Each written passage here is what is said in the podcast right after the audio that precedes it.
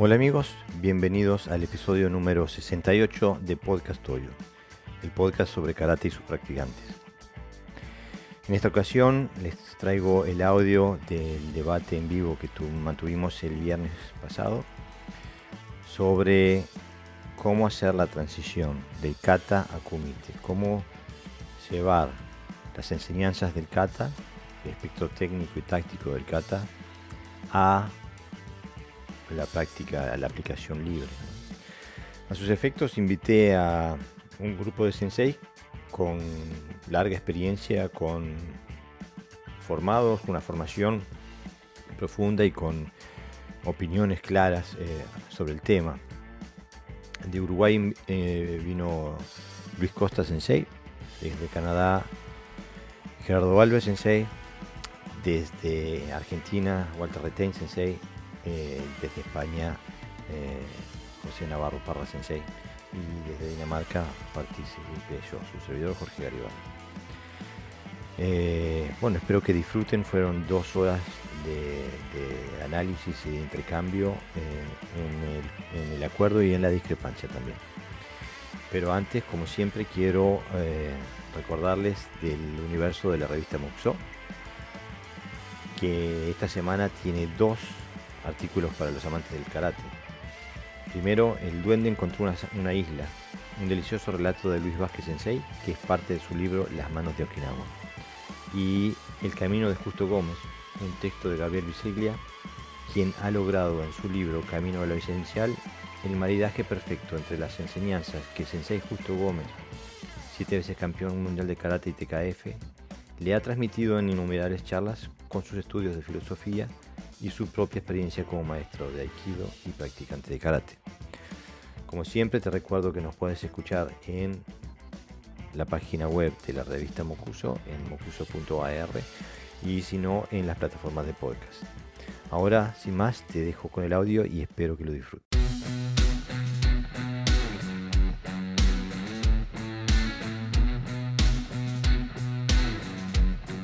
Un poquito más amplio en cuanto, o, un poquito más grados de libertad en cuanto a no solo el karate, porque, o sí, o un karate amplio, porque estamos viendo que, que en, lo tradicional encontrábamos eh, proyecciones y palancas y también neguasa, combate en el piso. Entonces, ampliar un poquito lo que es la práctica cotidiana, que salimos del bojón kumite en cinco pasos, o hacemos kumite libre con el paradigma de las reglas de competencia y, abrirlo un poquito más y hacer una amplitud de técnicas válidas eh, total prácticamente y con una sola premisa que sería cuidar o no lastimar al compañero que se presta a la práctica, ¿no? a la ejercitación. Entonces, yo lo ampliaría a un abanico de técnicas eh, que incluyen a otras disciplinas, de jiu-jitsu, de judo, de aikido. Um, bueno, no, sé si alguno quizás quiera experimentar de practicarlo con armas también, pero también podría ser válido, ¿no? Un kumite frente a un bo, frente a un... Eh, y bueno, y experimentar y sacar este, experiencia de eso. Eh, Gerardo, tú tenés la palabra. Bueno. Em, el tema de kata y kumite es un tema eh, que hay que hacer una retrospectiva, ¿no? Primero se inventaron las técnicas y sobre las técnicas después se fue desarrollando el kata, ¿no? O sea, la experiencia de cada maestro en, su, en su quehacer en, en el combate práctico este, fue lo que llevando a la conjunción después para formar el kata, ¿no? Entonces, mi forma de trabajar ahora no es la que usaba antes, pero es la que uso ahora, desde hace algún tiempo ya. Es hacer un desarme del kata y a través de eh, el kakie desarrollar eh, trabajos por ejemplo, decir, ok, vamos a trabajar tal o cual o determinadas técnicas de, un kata a partir del kakie. Y así vamos desarrollando, porque no hay otra manera. Es decir, si hacemos eh, el combate tradicional, que, veníamos, tradicional entre comillas, que hacíamos antes, es un, combate que no lleva a nada. No, no, no, no, es, no es conducente de la realidad. Es conducente de una realidad este, deportiva, pero no es conducente de una realidad efectiva en la calle, práctica. Em, y entonces lo voy organizando de esa manera, ¿no? O sea, eh, un kata específicamente lo desarmo, tomo cuatro o cinco técnicas, las mismas técnicas las va a tener cada uno de las, de las personas que van a trabajar y a partir de ahí van desarrollándolo, siempre eh, con la premisa de que tienen que tener un contacto constante, ¿no? O sea, el, contacto se, desarma cuando hay un agarre, el contacto se desarma cuando hay una técnica de golpe y luego otra vez el contacto se, se tiene que retomar. Eso es lo más parecido a lo que se conoce como irikumi. ¿Ah? Es decir, eh, es, mantener este, los principios del karate lo más original posible y bueno, desarrollarlo a través de la habilidad de cada uno de los contendientes, teniendo como elemento fundamental de que la proximidad hace este, más probable el contacto y, bueno, asumiendo esa responsabilidad, porque no hay otra manera. Yo no consigo el, combate con protectores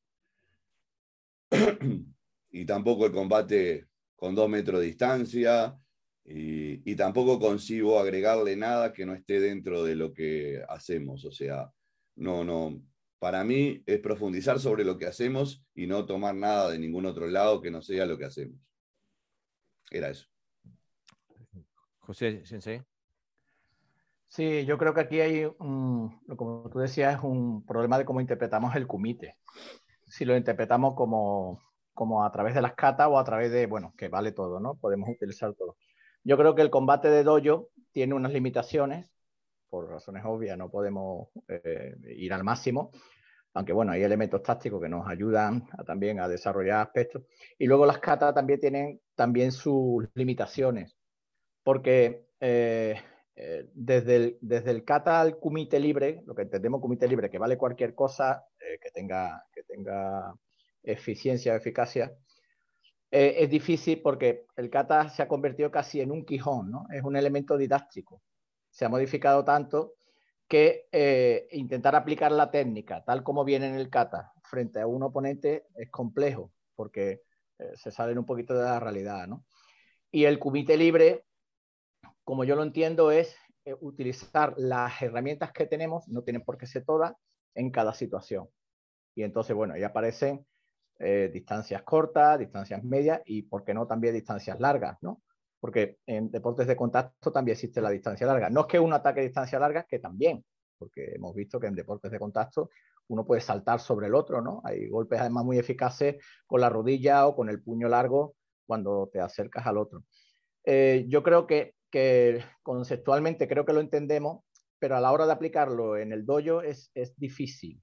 ¿eh? Es difícil porque el karate no deja de ser un arte marcial peligroso porque hay una variedad de, de armas a utilizar que sería un poco inviable hacerlo de forma eh, eh, sin arriesgarnos ¿no? a, poder lastimarnos. Yo sí he hecho diferentes tipos de combate y, es verdad que la tendencia del combate que nosotros hacemos al dojo, aunque, aunque le intentamos dar cierta libertad, se parece mucho al, al kumite que se hace en competición, ¿no? Quizás a lo mejor con menos reglas o con más técnicas, pero hay una tendencia que se acerque a eso.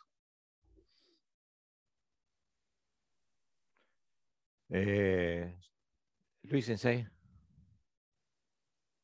Bien, yo estuve un poco investigando después de la charla que habíamos tenido por WhatsApp, justamente para encontrar una base en común de lo que entendíamos por Shiyu Kumite, y vi que varias escuelas y organizaciones entienden cosas distintas sobre, eh, sobre Shiyu Kumite. Por ejemplo, encontré Shiyu Kumite Shodan, Shiyokumite Chudan, Ippon Shiyokumite. Entonces, es como que no respeta el propio nombre y, hacen algo distinto. Pero también después me di cuenta que empezaron a nombrarlos como en bloques para generar como una suerte de evolución hacia el kumite. tengo a, mi perro. Entonces empezaban con Shodan, con Chudan, con Ippon, con Sambon, para tratar de generar un camino de ida hacia algo y que me pareció bastante interesante y de eso sí hay algún que otro video en la vuelta que lo muestra.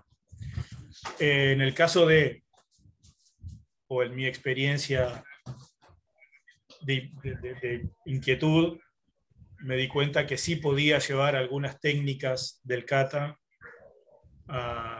como lo mencionaba en el grupo anteriormente, como una situación real. Es decir, si yo sé que voy a hacer voy a anticipar voy a hacer una técnica de defensa voy a trabajar, pido al atacante que empezar a evolucionar con la velocidad, con la intención, si bien uno sabe lo que está haciendo, pero nunca puede dominar la capacidad del compañero que tiene enfrente en cuanto a la intencionalidad y de la ejecución de la técnica.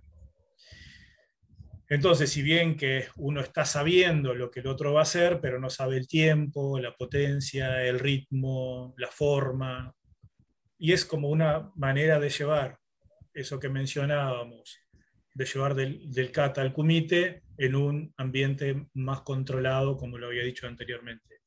Y, y, va dando un resultado. Va dando un resultado porque a la preocupación de hacer este tipo de kumite y de lastimarse y que algo muy importante tampoco se puede hacer en una clase común y con todo el mundo.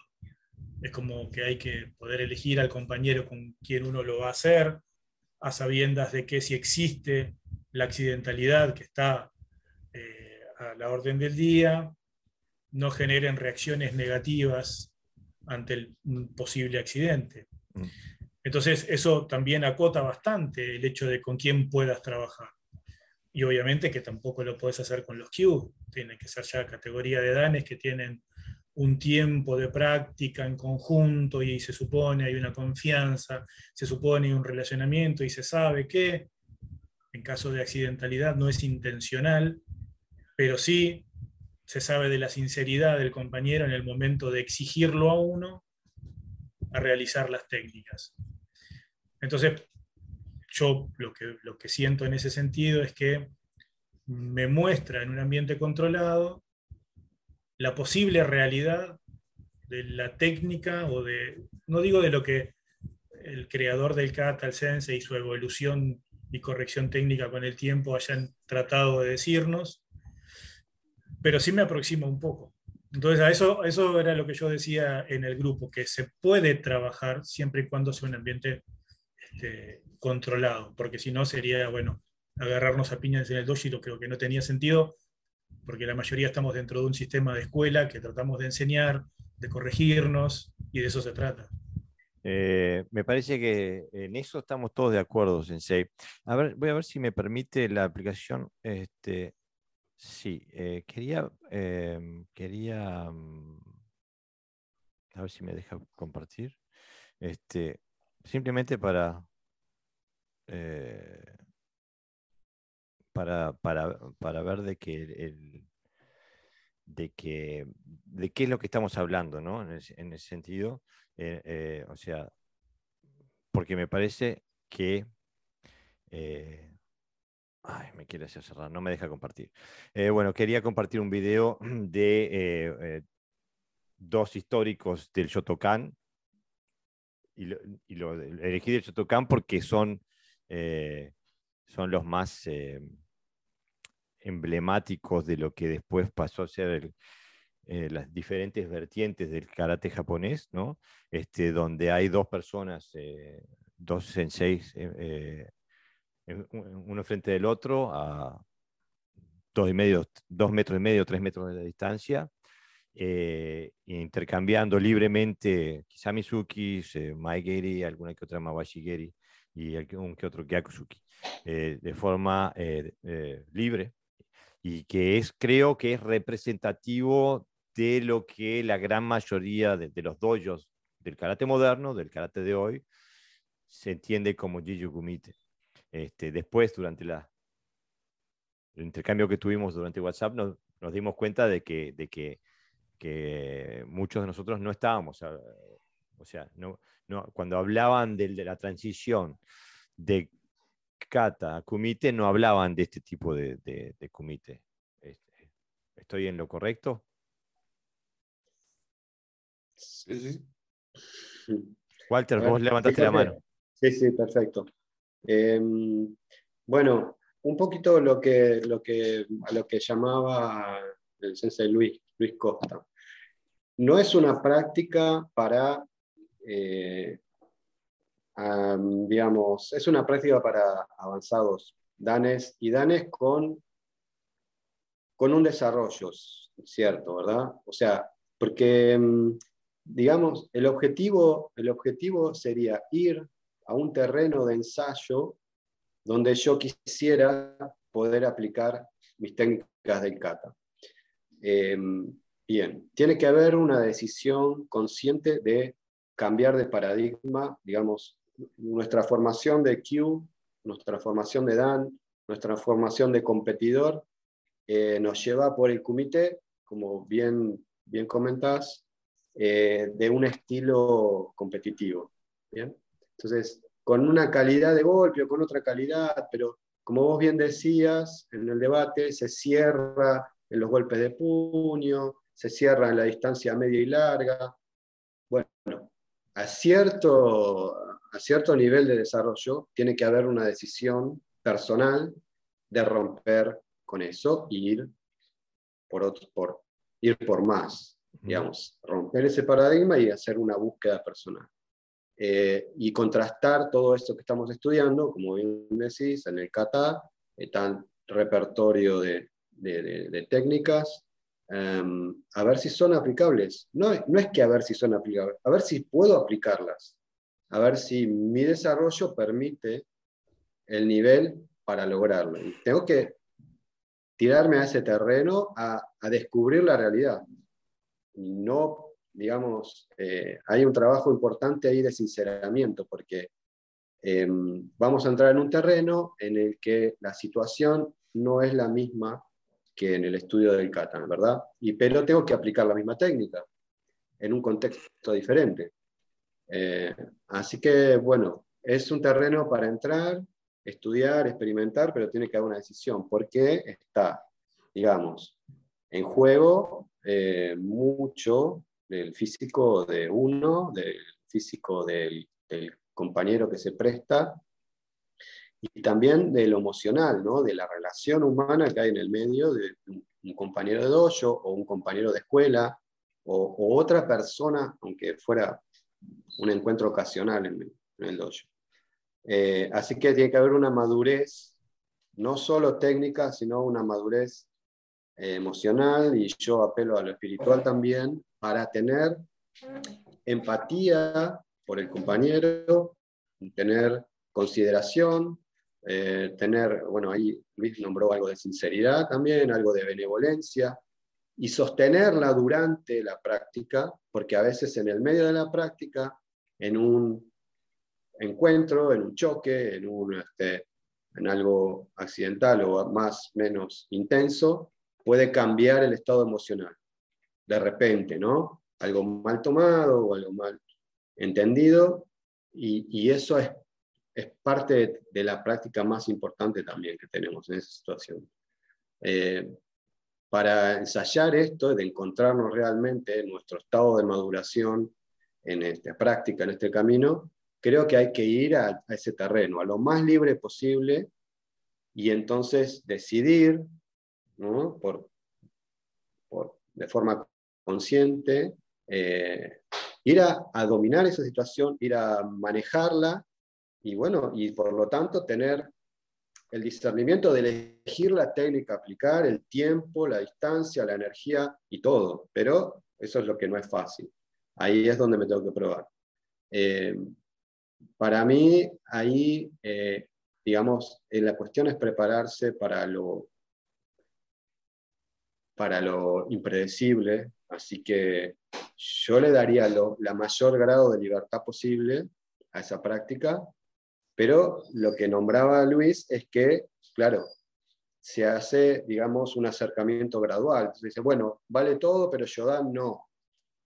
Este, vale todo, pero mm, si alguien se cae al piso, lo separamos. Pero para llegar a dónde? La práctica real y el objetivo final, ¿cuál es? Es que no haya ninguna contemplación de eso. Entonces, cuando encontramos un compañero con esa madurez, podemos entrar en ese terreno y saber que lo que vivimos va a ser un aprendizaje y va a ser tomado con buen corazón a pesar de lo que suceda, ¿no? de las consecuencias que tenga. Eh, esa es la práctica que uno, o yo por lo menos en forma personal, este, decido encarar, que no la hago con mis alumnos, que no la hago con, con cualquiera, ¿no? Mm. Que se administra porque tiene que ser un objetivo positivo. Walter Sensei, le podemos, hay más, eh, hay más manos levantadas. Le podemos dar la palabra a, Gerardo Sensei.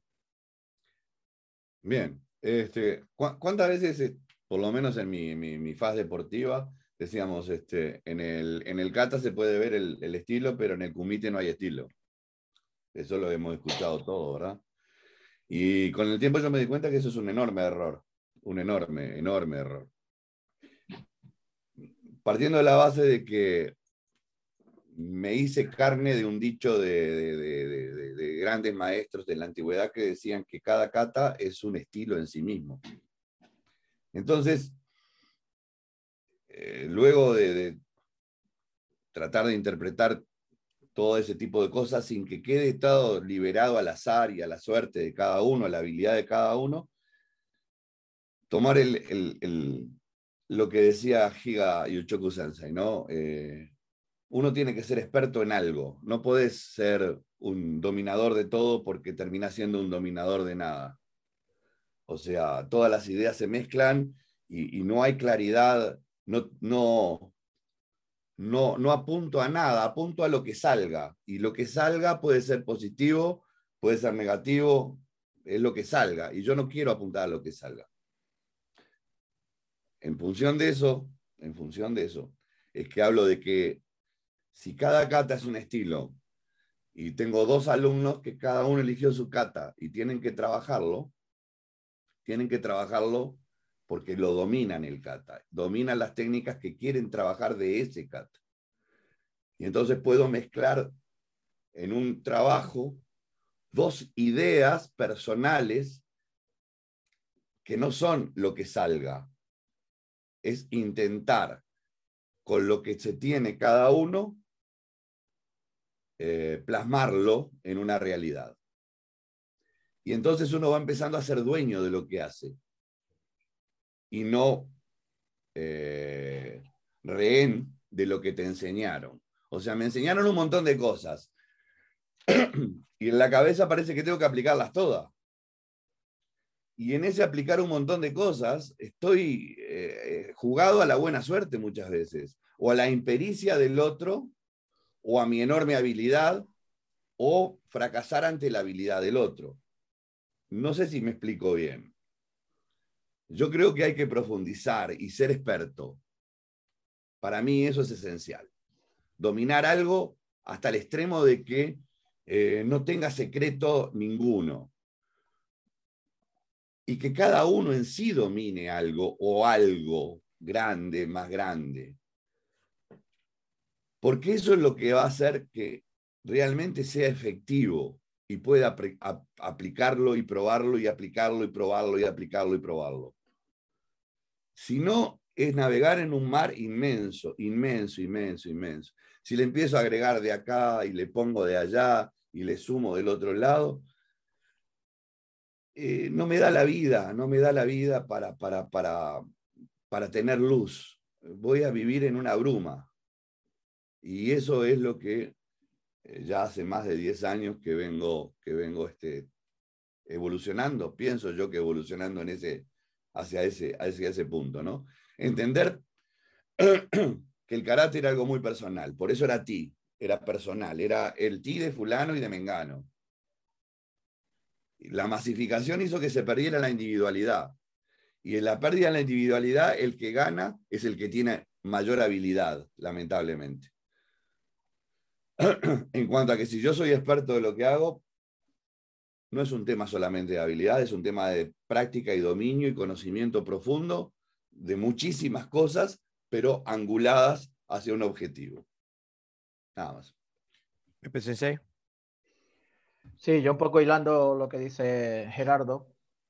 Eh, eh, yo, por ejemplo, en mi, en mi, caso me he descubierto cualidades que, que, no se me habían enseñado porque se me había enseñado otro tipo de combate. Un poco hacer de todo, ¿no? Tanto atacar, barrer, eh, defender. Y sin embargo, yo soy bastante bueno en contra. Pero esa, esa contra eh, yo la, la, descubrí a través de hacer mucho kumite, sí, a través de la experiencia, no a través de una enseñanza técnica de cara al kumite. ¿no? Entonces la pregunta sería, bueno, ¿qué buscamos en el combate o en el kumite? Eh, ¿Cuáles son los objetivos? Y a partir de ahí, pues crear una metodología que puede ser ascendente, de menos a más, o ir directamente a lo, a lo que nos interesa. En el dojo yo recuerdo gente que tenía mucha habilidad en las piernas que, que, por el sistema de combate que se hacía casi no la podían usar. ¿eh? Y eran muy rápidos, patadas cortas, era gente con mucha movilidad, porque se imponía como un criterio, un criterio estándar ¿no? de lo que era el comité. Y pasa lo mismo en las catas. ¿eh? A todo el mundo prácticamente se le enseña todas las catas y, bueno, y ya la profundidad pues ya vendrán con los años. Entonces, eh, si, si, tratamos el, el kumite solo como un intercambio de técnicas, donde evidentemente gana el más habilidoso. La idea es, para mí, que ahora, bueno, hace tiempo que hago mucho combate, siempre me ha gustado, pero últimamente de manera diferente, eh, es que cuando tú adquieres esa habilidad personal, es un poco da igual que te caes enfrente. Con lo cual, el, el combate no está condicionado a reglas, sino a las habilidades propias. y eso solo se consigue a través de mucho entrenamiento, no porque te lo digan, ¿eh? no te digan, si haces este tipo de combate vas a adquirir esto, no, no, es a veces recibe, a veces das, a veces, y hay como que tirarse al agua, ¿no? Para, para adquirir esa experiencia. Y, y, se adquiere por muchas vías, desde el combate directo, donde puede haber más contacto, incluso hasta del bunkai, ¿no? Que quizás a lo mejor el bunkai carece un poco de esos elementos eh, de experiencia, ¿no? Porque está demasiado condicionado a que uno responde al ataque del otro. ¿no? Casi siempre se basa, digo casi siempre porque no, afortunadamente no, no es así que todo el mundo lo haga, eh, en, partes técnicas, ¿no? Yo hago tal técnica y tú haces tal técnica. Y se olvida la táctica, se olvida los aspectos psicológicos, o sea, lo que sientes tú frente a una persona no es lo mismo lo que siente a otra cuando te ataca, eh, el contexto es importante, no se trabaja el contexto dentro de, del combate de dojo. Entonces, muchas veces, eh, no por trabajar muchas técnicas se es mejor, pero tampoco al revés, no por trabajar pocas técnicas también se es mejor. ¿eh? Porque uno puede trabajar pocas técnicas y carecer de esa experiencia que se necesita para, para desarrollar un combate en condiciones. ¿no? Luis Costa Sensei. El, el, el, micrófono, Sensei. Estoy apelando un poco a lo que mencionaba Walter Sensei y Pepe Sensei, que en el desarrollo, en el de cómo lograrlo, cuando uno trabaja, al principio cuando empecé karate con Valve Sensei, se acuerda muy bien, trabajábamos mucho en el dojo kumite libre, libre de piernas, libre de brazos, y no, pegábamos hasta por gusto, pero estaba buenísimo era una forma de aprender también. Y yo pienso que en esta temática, si lo traspolo, eh, cuando hacemos comité libre, pero cuidado, va, vamos a trabajar un montón de técnicas, todas las que se nos ocurran, porque es el momento en el cual podemos por lo menos jugar con ellas, tratar de colocar, todo eso que ya sabemos. Pero eso nos tiene que llevar a, nos lleva a un objetivo, como por ejemplo cuando hacemos kata, eh, en el correr de sus vidas han tenido diferentes katas como, como el kata que quieren practicar, el favorito, ¿no? Al principio cuando uno conoce los, los pinanes, elige uno, cuando conoce los neihanshi, elige uno y así, después cuando ya más o menos tiene el abanico de los katas que maneja su, escuela, también va variando en el kata que elige practicar este, más asiduamente. Y cuando elijo un kata que elijo practicar por encima de los demás, también ese kata está orientado a una serie de técnicas, que ya no son todas las del kata, ya son bastante menos. Y de esas bastante menos, seguramente hay algunas con las cuales me sienta más cómodo. Lo mismo pasa cuando hacemos ese, tipo de comité. Primero es un intercambio que, que, no nos lleva a nada, pero el final, el final, el final, sabemos que es un segundo. Y es ahí donde empieza la maestría de la que nombraba Pepe hace un ratito, de no solo como objetivo por trabajar pocas, tengo que ser bueno, porque capaz que esas cinco que elegí, de verdad no soy bueno. Si está bueno trabajar todas y ir dando cuenta de cuáles voy sacando hasta que me quedo con una, dos, una. Lo mismo que con los katas, cuando los practico de verdad, no me da para hacer todos los katas como el que a mí me gusta. El que a mí me gusta le pongo una cuota aparte que es el, el sentimiento. eso que te llena de, emoción practicándolo y que lo sentís de verdad y que sentís cada técnica y que hay una energía distinta y que nos, nos hace hacer el kata distinto. Y cuando trabajamos kumite, así libre, seguramente no estemos aptos por nuestras edades sobre todo y habilidades o nanas hacer todas las técnicas. A medida que vamos creciendo nos vamos limitando también. Entonces, esa limitación nos lleva a ir eligiendo e ir haciéndonos fuerte en algo que también tenemos que practicarlo porque si no, si no, no lo pulimos.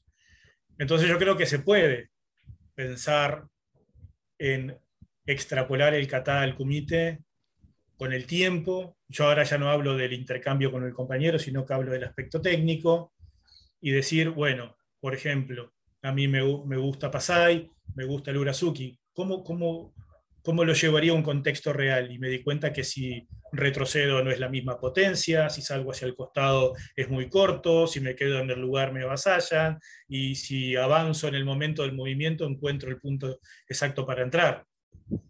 Entonces eso me va generando distintos despertares. Y si esa es la aplicación para eso, bueno, ¿cuál sería la aplicación para lo otro? y eso sí llevarlo ya entonces a la práctica con un compañero de un poco más de, evolución y un poco más de, eficacia, siempre en el bien entendido del cuidado personal. Por eso, basándome en lo que dijeron de un intercambio general, es como el proceso, es como el propio camino del karate.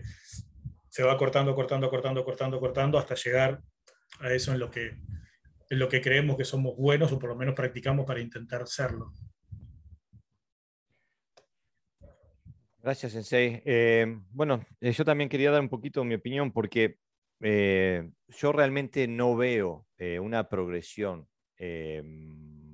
para mí no hay una progresión natural del karate, del kumite, de los saltitos y donde se intercambian sukis y no, no veo de ahí, no veo una posibilidad de hacer una progresión hacia un arte marcial real en el espectro técnico y táctico del kata. No lo veo. Será que, que soy miope, pero no lo veo. No veo eh, una transición que vaya de, de, eso a lo otro. Primero porque hay, hay, hay, hay, hay para mí no hay tampoco, ¿no? O sea, no hay conexiones ni técnicas, ni tácticas, ni metodológicas. Eh, entonces, cuando Gerardo Valves Sensei decía que le, le, decían no hay estilos en el, en el comité, y es verdad, en ese comité no hay estilos. Claro. Eh, entonces, para mí, el, camino de la aplicación del kata no puede ir por ahí. Para mí eso es, un callejón sin salida. Ahora, ¿qué, ¿qué, queremos decir cuando decimos aplicación del kata? Porque ah, eh, un kata es, como muy bien decíamos, varios de ustedes decían, kata es un estilo, es un sistema, es, es, es toda una raíz y una, y una concepción de, de, lo que es el, el, combate y el movimiento marcial. Entonces, tiene que haber una metodología progresiva que nos ayude a, llegar a... Pero la, la, la, concepción técnica y táctica y la intención en las dos son completamente diferentes. Por eso yo no, no veo la posibilidad de hacer una progresión del uno al otro. Quisiera hacer una analogía, no sé eh, si, cuántos de ustedes eh, eh, tocan un instrumento y, o de, la audiencia, pero a, mí me gusta tocar la guitarra y me gusta también improvisar, o sea, tocar con otra gente y, después sobre determinados set de acordes, por ejemplo, uno puntea, ¿no? Entonces, para poder tocar un solo en guitarra improvisado, o sea, hay que saber en, qué clave se está tocando y después tener eh, una comprensión de algunas escalas, modos, etcétera, etcétera. Entonces, uno no toca la escala. Uno no toca do, re, mi, fa, sol, la. No, no toca eso. Dentro, de, dentro del espectro eh, tonal de una escala, puede jugar de acuerdo a lo que, a esté pasando en el, contexto musical, uno se uno se, se, adapta a eso y va tocando lo que le sale de adentro, pero siempre, siempre dentro de las notas que nos da la escala. ¿no? Eso sería lo que yo digo, la, aplicación del kata en el kumite. O sea, eh, para, desde mi punto de vista, el kumite, el kumite en el karate no existe.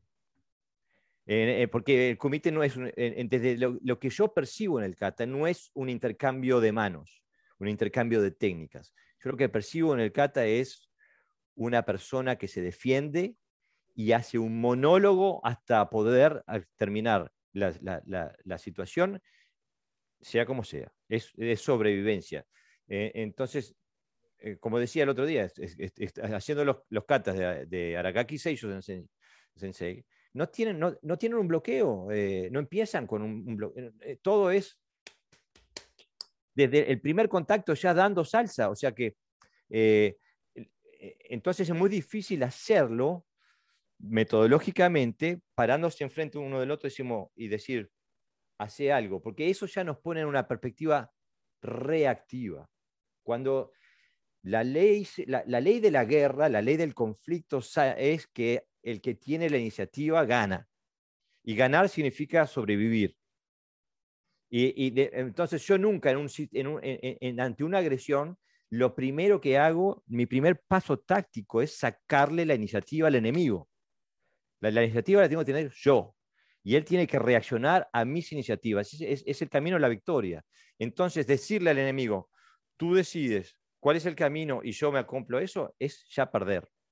Y estoy absolutamente convencido de que el karate no va por esa mano. Lo que pasa es que nos hemos recibido una herencia histórica que nos apunta en otra dirección, que no es la, de la supervivencia ante un ataque letal, sino que es la de la formación de estudiantes, eh, formación física y moral, etcétera, etcétera, que, mucho nos ha servido, pero que nos puede enseguecer a la hora de comprender cuál es el mensaje que nos está dando el kata. Hasta ahí llegué, me parece que el primero que fue, fue Walter Sensei, para que voy a bajar mi manito. Luis quería replicar algo, perdón. Luis. Ah, sí, voy a hacer uso del derecho a réplica. Ah, estaba ahí. Perfecto. Ah, el primero. no, el derecho a réplica era de que, una aclaración, cuando me refería al comité, no me refería al comité deportivo nunca. No está en mi base de pensamiento. Si bien soy una persona que trabaja por, el karate deportivo o por la faz deportiva del karate, pero en estos temas no los relaciono.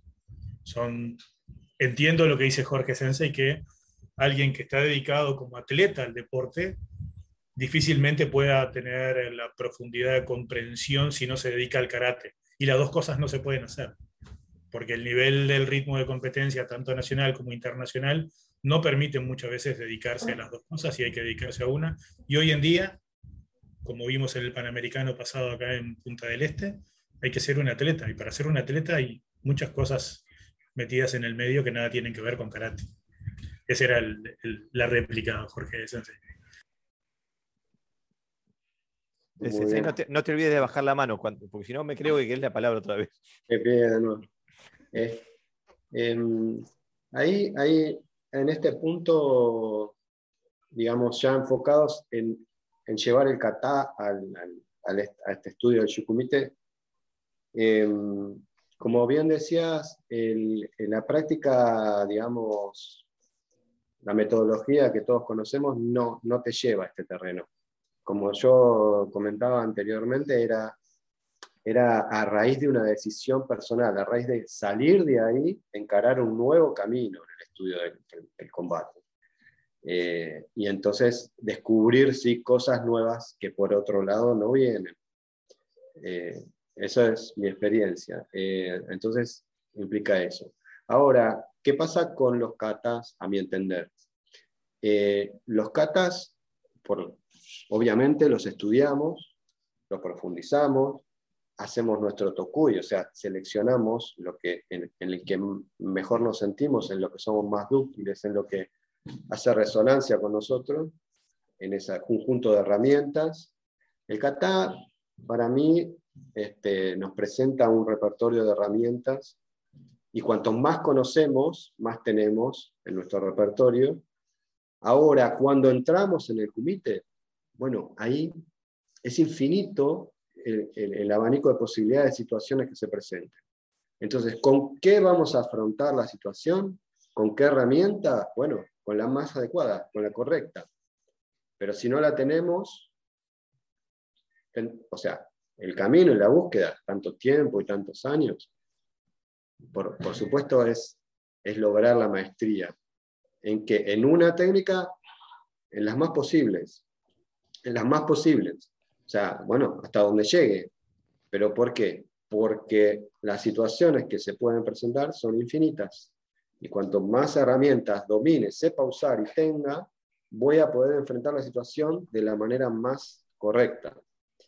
Entonces, eh, yo no, comparto el punto de que eh, el único camino, la única táctica sea este, tomar la iniciativa. Hay muchos, en la bibliografía hay muchas distintas tácticas que no, que, no, que no siempre son las de atacar primero. ¿Y, ¿Y cuándo no habría problema en atacar primero? Bueno, porque si hay un si hay un manejo de superioridad o si hay una maestría superior de un lado o del otro, hay tiempo para defender y hay tiempo para volver a atacar. Y hay dominio de la situación a pesar de no ser eh, el que maneje la iniciativa. Porque, porque, ¿Por qué no puedo controlar un, un, un, ataque que se viene si, si trabajé para eso, si me formé para eso?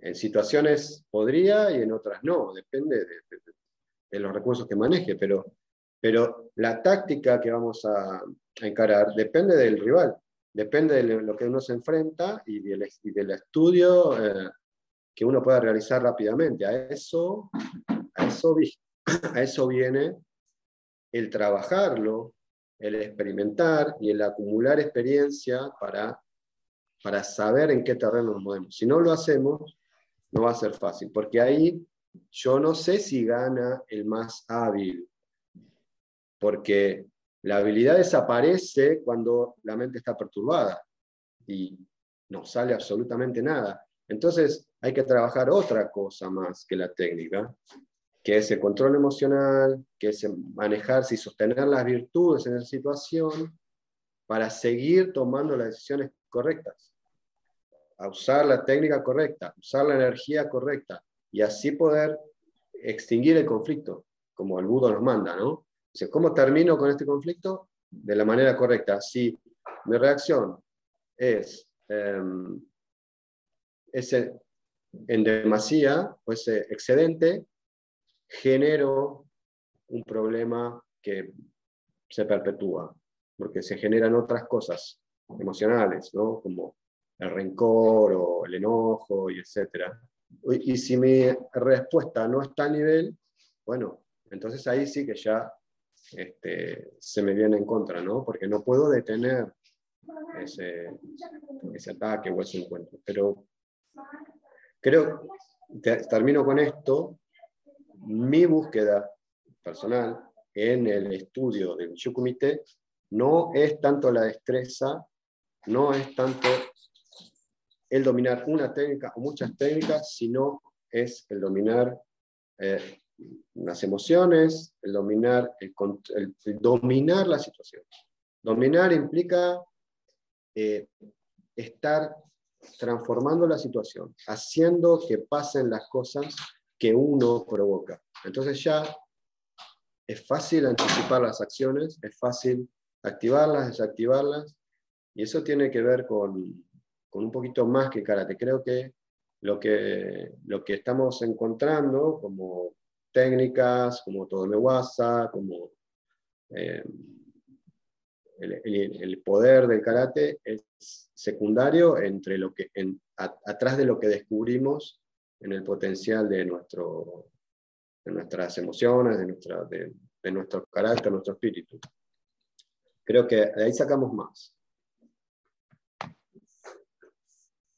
Eh, Gerardo Sensei, tú estabas primero. Bien.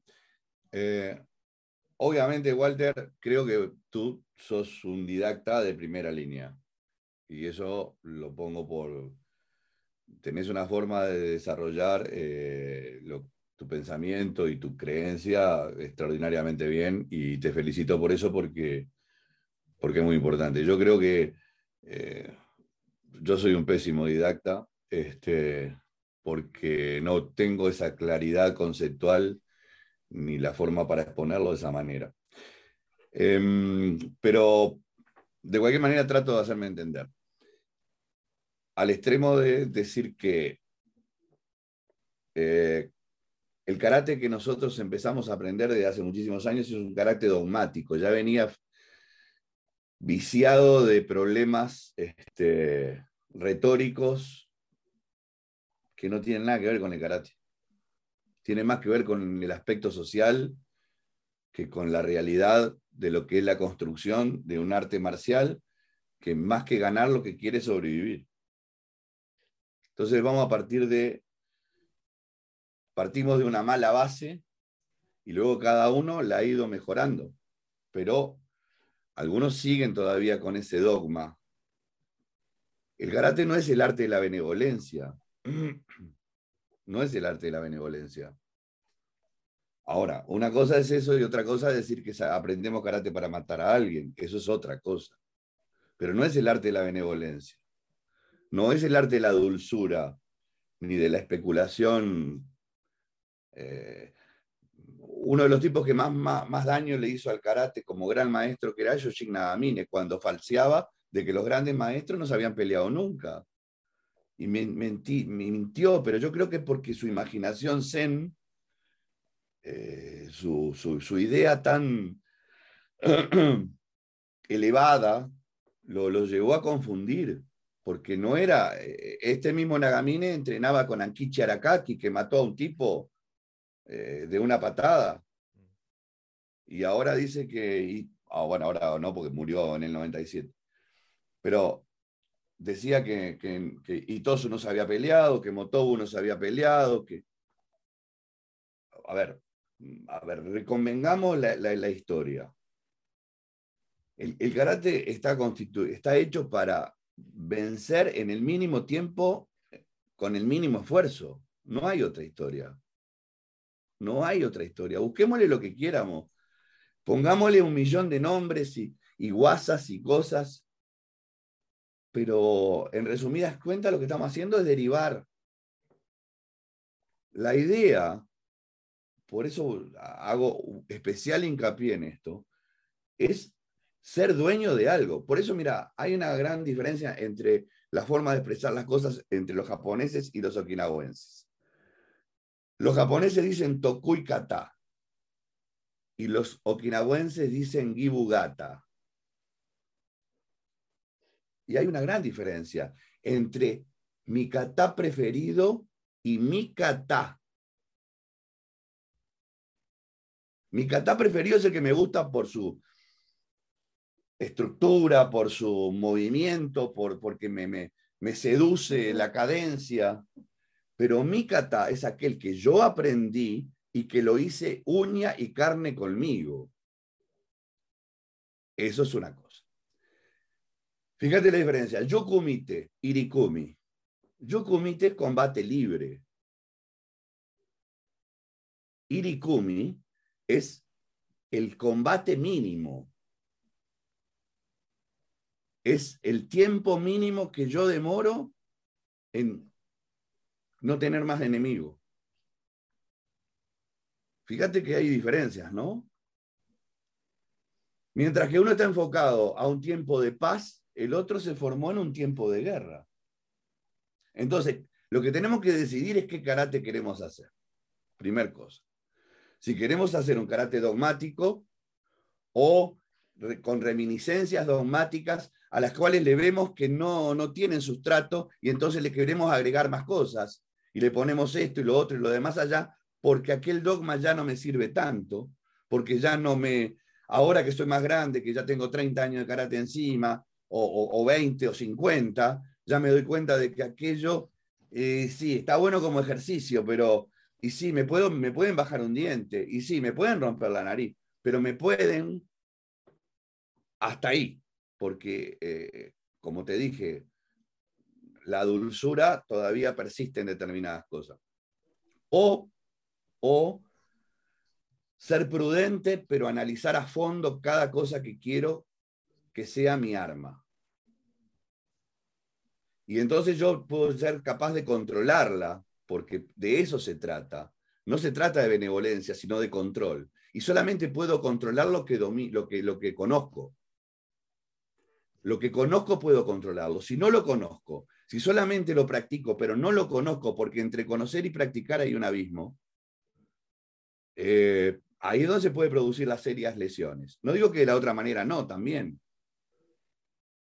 Pero ir a la realidad y al fondo de la cosa, sintiéndome que soy dueño de algo y no soy solamente partícipe de algo, es lo que me va a marcar al momento de tener que tomar una decisión. ¿Ah? El karate no es una dulzura y, no, y yo no lo puedo enseñar así. Por eso es que no enseño a niños tampoco ahora. Por eso es que tengo muy poquitos alumnos también ahora. Porque no podría ser tan hipócrita de hablar de una cosa en la cual no creo. Yo hoy lo que digo es en lo que creo. ¿Ah? No, nada más que eso. Digo, conceptualmente hay, hay un abismo. Si no nos separamos, si no, no, nos desapegamos de aquello que, nos metieron en la cabeza eh, y profundizamos en lo que tenemos, hoy practicamos kata en su gran mayoría, de repente los okinawenses no tanto, pero los japoneses son todos kata tuneados, son todos kata que han sido eh, manoseados, de, lo cual es muy difícil saber cuál es la técnica, porque han sido tan manejados a gusto y criterio de la competencia, que dentro de una misma, el otro día estaba leyendo a un, a un practicante de Shitoryu que decía, hay 20 maestros de Chito Río que hacen un kata y todos lo hacen diferente. Y, pero entonces la pregunta que le hacen es, ¿pero lo hacen diferente porque lo aprendieron diferente? No, lo hacen diferente porque como son competidores, lo adaptan a su forma de competir. Eh, ¿Te das cuenta que ni siquiera tiene un asidero lógico? En Okinawa por ahora se siguen manteniendo algunos katas lo más cercano posible y a años luz capaz que de lo que era el original. Pero por lo menos tiene esos atisbos que podés ir buceando hasta encontrar cuál era la táctica y la estrategia, el embucén que tenía el kata. A eso me refiero. Si no hacemos eso, estamos nadando, nadando en un mar donde las orillas son lejanas, lejanas, lejanas, lejanas. Y solamente nos ponemos felices cuando nadamos hasta que nos cansemos. Nada más, gracias. Eh, Sensei José. No, yo, si quiere Walter hacer alguna réplica, se le cedo. Bueno, un cortito. bueno. Para que no se sí, por favor, no hablen media hora cada uno, después no, ya no me acuerdo lo que dijo el, primero. Eh, justamente, o sea, no enseñamos karate con, con un espíritu violento ni maligno. Entonces, al no ser violento y no tener una iniciativa maligna, entonces es benevolente. Porque benevolencia no quiere decir que es ser... Hay que hacer lo correcto, lo justo. Si hay que usar una técnica definitiva, hay que usar una técnica definitiva. porque era lo correcto, pero con ese espíritu. Nunca tiene que ser malicioso, porque si fuera así, estaría eh, encerrándose en uno mismo y ahí, eh, ahí viene la distorsión de la realidad. Y entonces ahí es donde generalmente uno se equivoca. Entonces, yo digo, ¿con qué espíritu? Esta es una cuestión también un poco personal, ¿no? Pero ¿con qué espíritu yo voy a golpear? Ahí como cuando venía el Shinai, ¿no? Que hablamos en otra, en otra ocasión. ¿Con qué, espíritu, ¿Con qué espíritu baja el Shinai en la cabeza? ¿Baja con benevolencia? Con la misma fuerza, en la misma situación, eh, apelando al mismo, a la misma enseñanza. Pero si baja con odio, entonces no produce lo mismo. No tiene nada que ver, eh, para mí, este, las virtudes con la destreza o con la potencia. O, creo que al contrario, eh, apoyarnos en las virtudes, ¿no? Eh, creo que nos hace más certeros, más precisos, más eficaces inclusive en todo. Eh, pero bueno, es como muy amplio. Le paso a...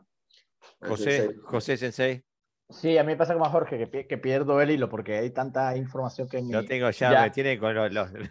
Ya con 58 años, cada, vez, cada vez mi mente retiene menos.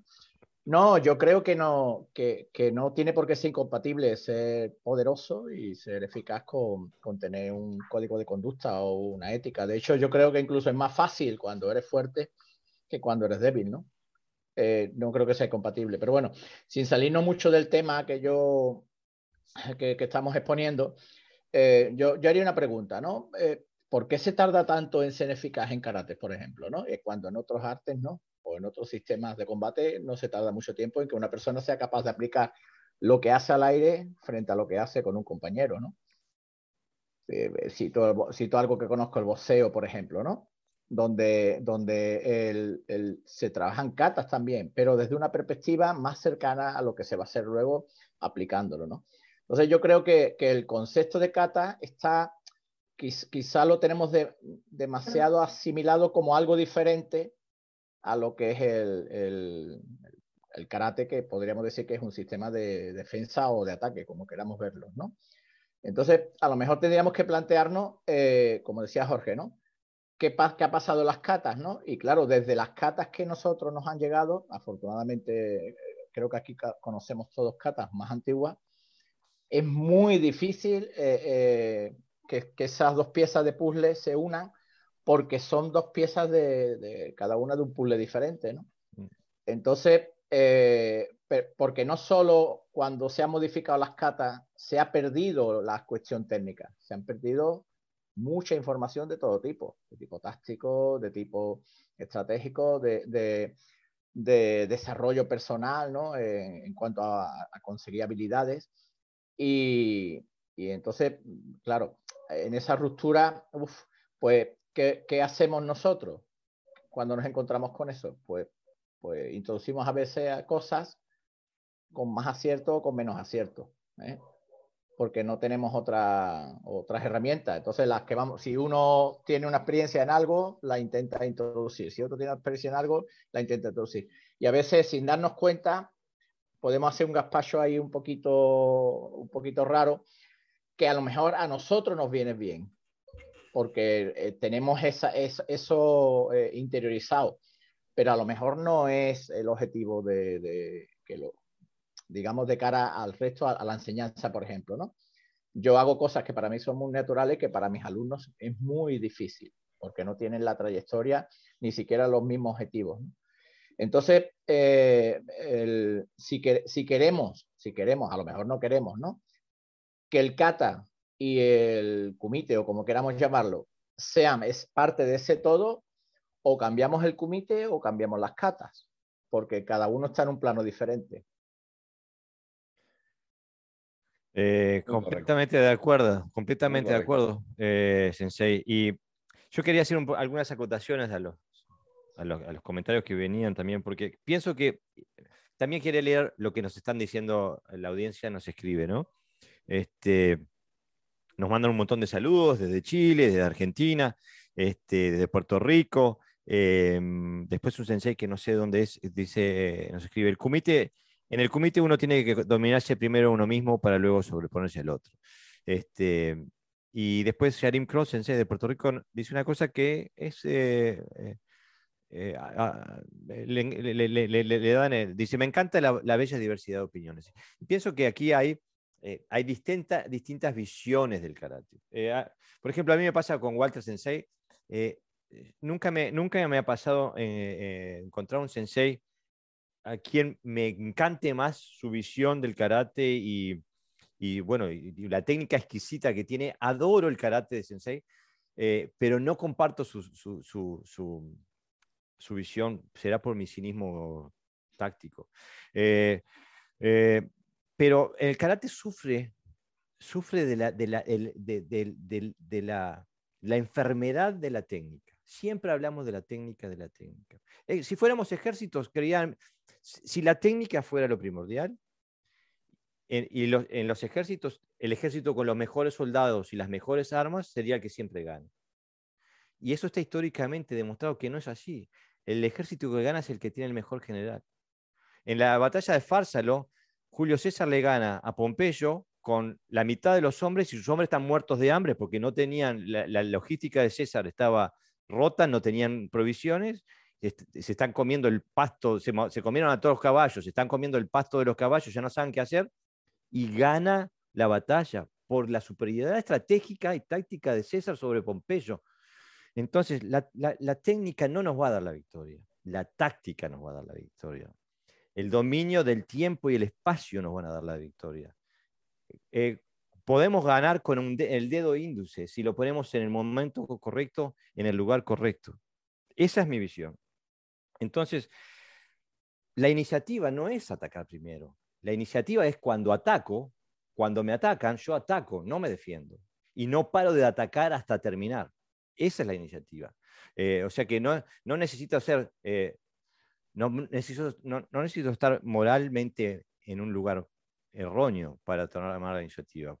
Eh, lo que sí es, si la defensa fuera fantástica, los ejércitos de, de, defensa, no los ejércitos de invasión, pero los ejércitos de defensa nacional, les damos escudo. Y ya alcanzaba, pero no, les damos fierro para que tiren. O sea, no hay defensa posible. La única defensa que hay es el ataque. Como respuesta a un ataque, perfecto. Pero no hay defensas, no hay bloqueos, no hay absorciones. Lo único que hay en, la, en el conflicto es el ataque para poder prevalecer. Eso es lo que yo veo.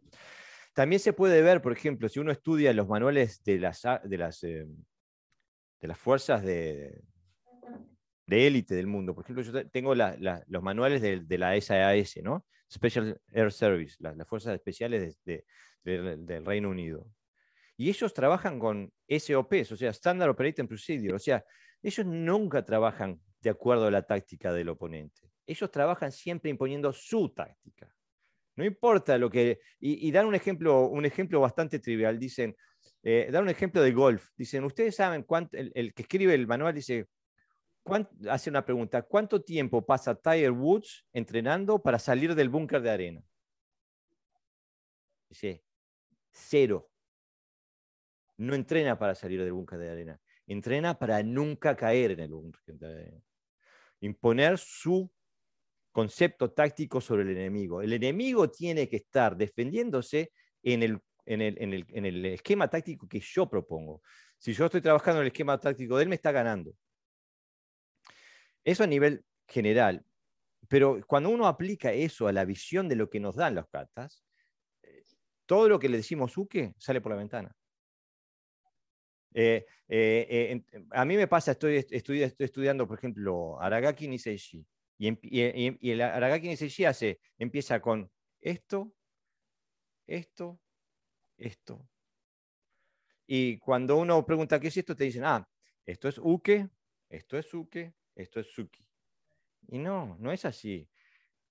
La situación pasa que me están agarrando del cogote y esto es apresándole las manos, esto es un, un suki a la nuca y esto es un suki a la garganta.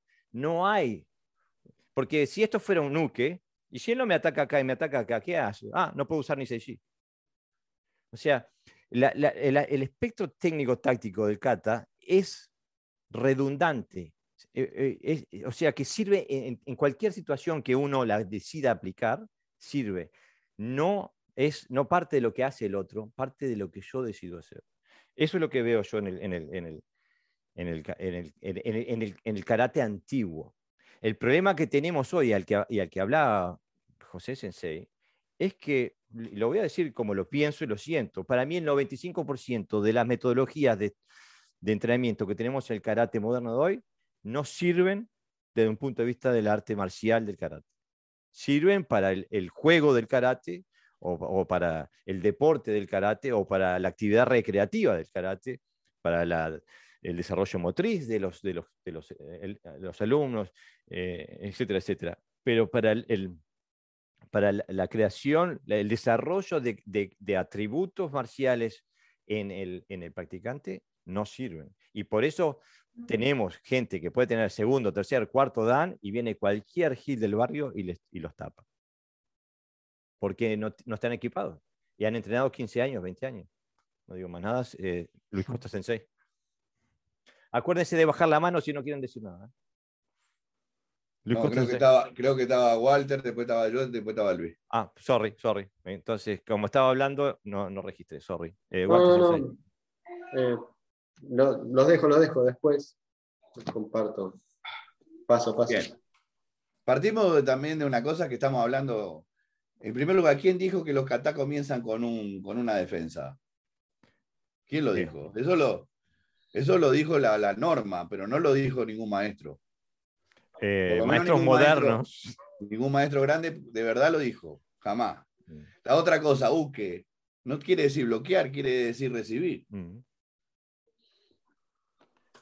Eh, cuando vos decís, cuando vos decís este, y me parece que es correctísimo, cuando yo impongo las condiciones y yo ataco, ataco, ataco. Matsumura decía lo mismo. Matsumura que venía de, aprender Jingen Ryu con el Bato Jutsu, donde hay que pegar, pegar, pegar, pegar, pegar, pegar, pegar, pegar, pegar, pegar, pegar, pegar. ¿Qué era? Cuando alguien se enfrentaba, cuando un samurái se enfrentaba a otro y el otro, y, ese samurái sabía que venía de la Jingen Ryu, decía, más vale salir corriendo o esquivarlo, porque me va a partir en dos en la primera. A ver, Volvemos otra vez. ¿Qué practicamos? ¿Un deporte o un arte marcial? Primero tengamos claro eso. Ahora, querer decir, no, yo hago un arte marcial deportizado. Pa, partimos con un problemón ahí. O con un deporte que proviene de un arte marcial. Es que no estoy diciendo nada. Ahora, me puedo convencer y decir, ah, me gusta porque, a ver, bajo la barriga, me mantengo en forma, hago amigo, tomo cerveza cuando termino la clase, me siento bien, aprendí un montón de palabras en japonés, las meto en cualquier conversación y que suenan bien. Eh, está todo fenómeno, digo, lo puedo hacer. Eh, eh, es tan amplio esto que si hay 100 millones de practicantes, hay 100 millones de formas de verlo, digo, y, todas, y, todas tan buenas, y todas, cada uno tiene que ser consciente de la que de la que se hizo carne. Y no andar cambiándolas acá según lo que escuche. Ah, esto me pareció bueno, entonces ahora me voy para... Pero aquello me pareció bueno, entonces ahora no, hay que ponerse en un, plan. Uno puede absorber cosas porque estamos para aprender todos los días. Sí, puedo aprender, pero no necesariamente cambiar mi opinión sobre las cosas. o sea, para mí es esencial que cada practicante, cuando llega a un determinado nivel, no cuando estás abajo, cuando llegas a un nivel determinado, donde eh, entraste en la categoría de maestro, y no lo hablo peyorativamente, sino lo hablo eh, conscientemente, donde si no tenés claro en qué, en qué lugar estás parado, quiere decir que todavía no llegaste a la categoría de maestro. Porque o repetís como un loro lo que aprendiste, o necesitas el librito para poder enseñar. Siempre repito lo mismo. tuve un maestro que siempre decía, cuando esté lejos de ti la inspiración, haz uso de tu oficio. Y para que eso suceda hay que estar convencido de que conocemos el oficio. Por eso digo, medias tintas no sirve. Estoy totalmente de acuerdo con lo que dice José, que el, el como está actualmente y el Comité como, como lo vemos en global, imposible que se fusionen. Imposible. Ahora digo, hay que cambiar el comité y acercarlo a lo que está dentro del kata. Pero no hacer 40 kata, ni 20, ni 10. Aprenderlos todos y hacer gibugata. No es, mío, uno, mío, o dos míos. Y de ahí sacar esas técnicas que van a ser mías. No las estoy inventando. Acá no se trata de inventar nada. Se trata de hacer que una técnica de Nukité sea mía y yo solamente la pueda aplicar cuando yo esté consciente de que la necesito. Nada más. Gracias. Luis Sensei. Sí, pasado, pasados los minutos entramos como a, repetirnos un poco y autorreferenciar a, a los integrantes del, del, grupo. Por lo tanto, lo que iba a decir ya me lo expusieron. Te robaron la réplica. No me dio el tiempo del día. Pero, pero sí quería regresar a, a, lo que fue también parte de la, de la charla en el, en el, grupo, que era la, lo empírico, que creo que lo mencionaste vos mismo. Este, lamentablemente a veces se tienen estas experiencias empíricas que, que te hacen reflexionar muchísimo y nos ponen en, en la piel de Walter de esas reflexiones profundas entre los dogmas, el budo y todo eso. ¿no? Pero yendo a ese punto, yo creo que la táctica de cada uno al final de las cuestiones se llama supervivencia. Si, si, lo que nosotros creemos que hacemos o hacemos no nos lleva a una supervivencia, eh, tenemos un problema, porque entonces estaríamos no siendo eficaces en lo que hacemos. Y la supervivencia se llega a través de la eficacia. Para lograr esa eficacia se necesita un cierto grado de, madurez, sí, y en algún momento, y esto puede sonar raro y feo quizá, y en algún momento tiene que ser empírico. Si no, ¿cómo sé que soy eficaz?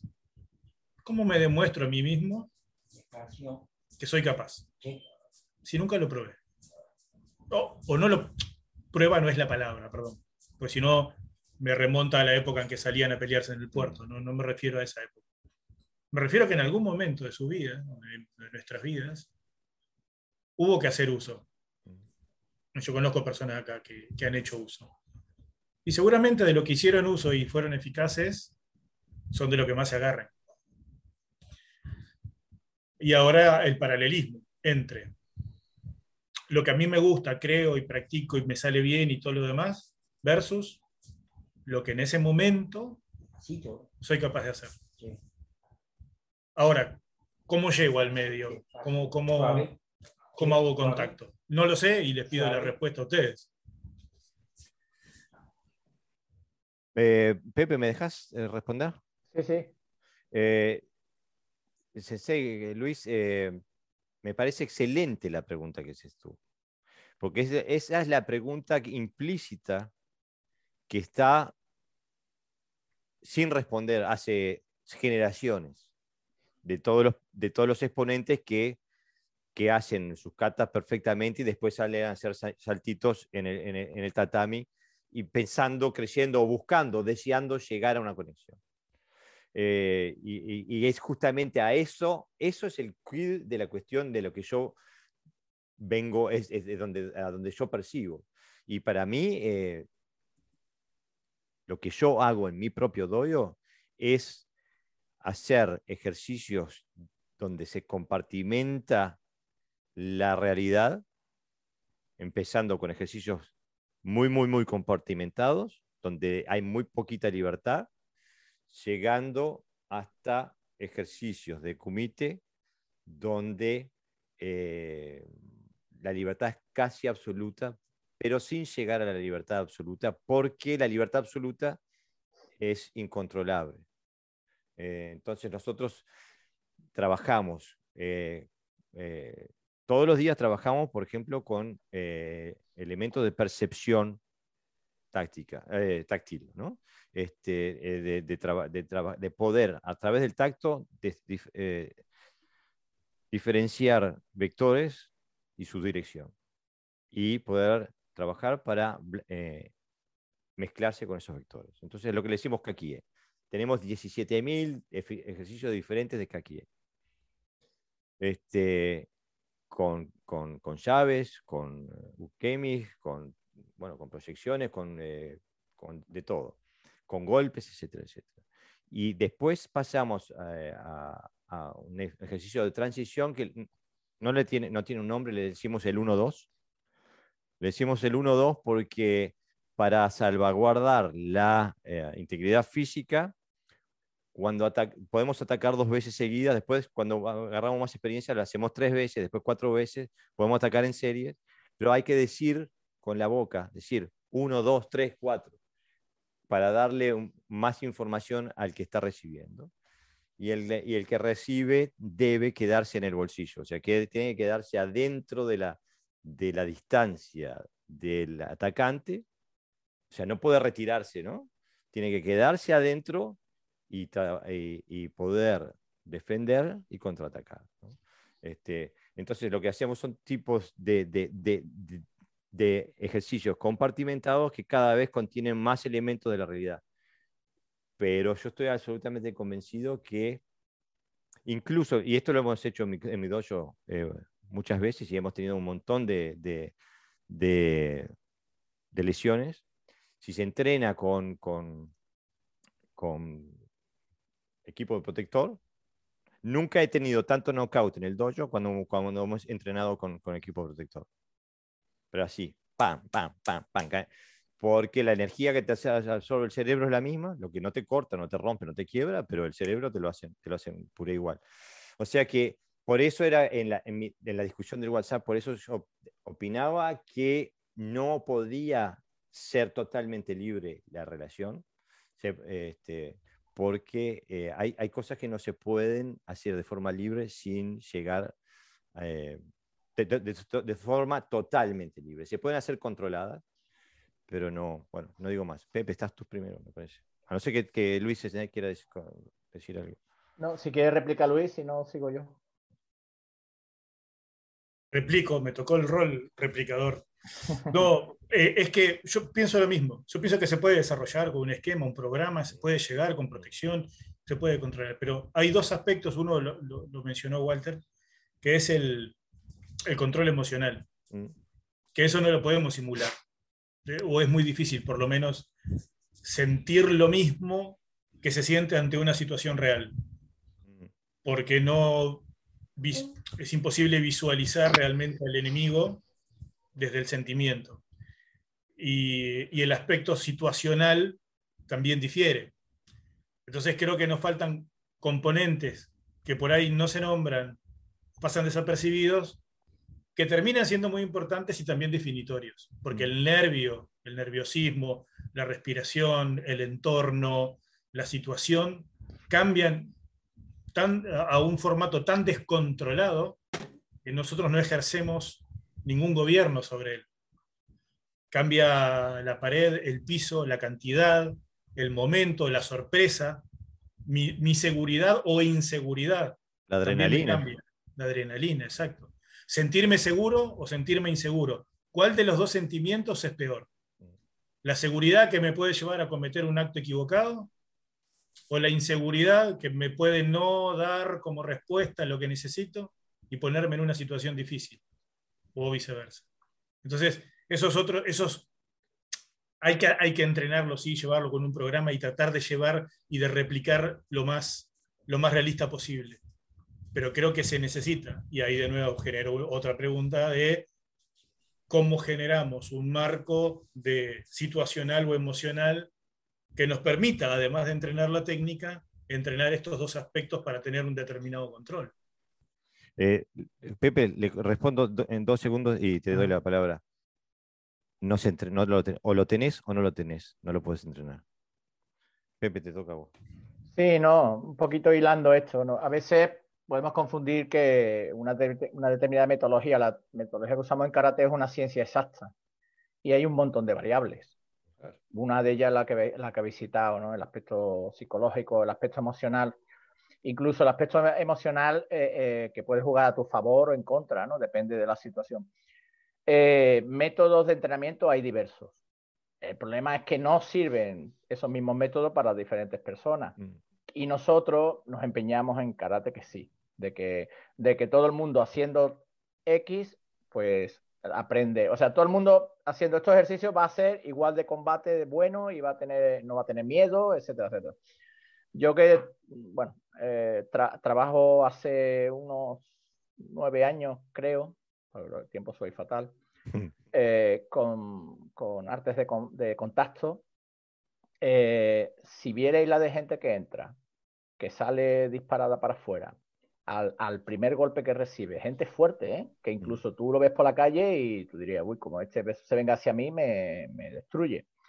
Que luego eh, no saben, no saben, no, no, tienen los mecanismos mentales para, para resolver eh, situaciones que él pensaba a lo mejor que tenía controlada, porque al aire sabe pegar todo el mundo, ¿no? Incluso al saco.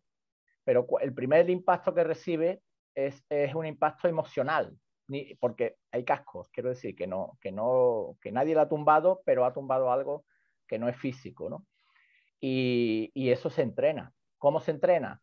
Pues a base de recibir, porque acabas desdramatizando aquellas mm. situaciones que tú creían que eran peligrosas cuando te das cuenta que, bueno, que el casco absorbe, que tú también respondes, que empiezas a aprender, eh, empiezas a adquirir seguridad y, y, el combate se convierte en un vehículo más de, bueno, de, aprendizaje. Y eh, poco, eh, eh, como con la idea que, promulgaba Walter, si vieras lo que se aprende a nivel interno, cuando recibes, ni te lo puedes imaginar. Pero no, hay una, no es una cuestión de palabras ni de filosofía, sino de realidad. Es decir, estás frente a una realidad que tienes que resolver. Y, hay dos formas de resolverla. O no vuelves a hacerlo, o si estás, asume lo que tienes que hacer. Y lo que tienes que hacer es que, primero, aceptar que, normalmente vas a recibir más que das. Suele recibir. Entonces, digamos que, que, aceptas que hay una realidad eh, que se impone. Y tú lo único que puedes hacer es estar ahí e intentar resolver con los medios que tienes, que van mejorando a través del entrenamiento pero hay, tienes que recibir mucho. Es decir, no se trata de, que yo me cubro, sino hay, a veces incluso no, te cubres, te golpean, déjate, baja, al brazo, deja que reciba, porque, porque hay eh, muchas más variables para ganar un combate que son de otro tipo no técnico que los que pueden ser, ser, técnicos, ¿no? Obviamente la técnica, eh, lo que quiero decir para resumir un poquito es que, es que la técnica o sea, la función no se ha convertido en una subordinada de la técnica. Mm. Que es lo que pasa un poco en el karate que yo veo actual, ¿no? Que, se va perdiendo toda función y, y vas en poja a esa forma, a esa estética, a, esa idea de que la técnica hecha de tal manera es eficaz o eficiente, como queramos llamarla, y, y, y, claro, estamos enfocando la atención en, en, algo que, que, es irreal, ¿no? que no tiene que ver nada con la realidad. Y, yo venía de un karate de guerrero, pero los primeros golpes que yo recibí dije, uff, aquí pasa algo que yo no había trabajado en karate y que se puede trabajar porque tenemos herramientas, pero que no se trabaja, ¿vale? O sea que, que hay, ¿no? Pero eh, no puede ser teoría, tenemos que llevarlo a la práctica. Y si no la llevamos a la práctica, seguirá siendo teoría y, al final un, día recibes un golpe y te sorprende de que no sea capaz de reaccionar a nivel interno, a lo mejor incluso a un golpe que no es demasiado potente y que lo podría absorber tranquilamente en una situación a lo mejor diferente, ¿no? con, mucho más entrenamiento, digamos. ¿no? Sensei, antes de darle la palabra, quiero darle la palabra a la, audiencia. Dice Mariano Fernández Sensei eh, responde: Hola, soy de Buenos Aires, Argentina.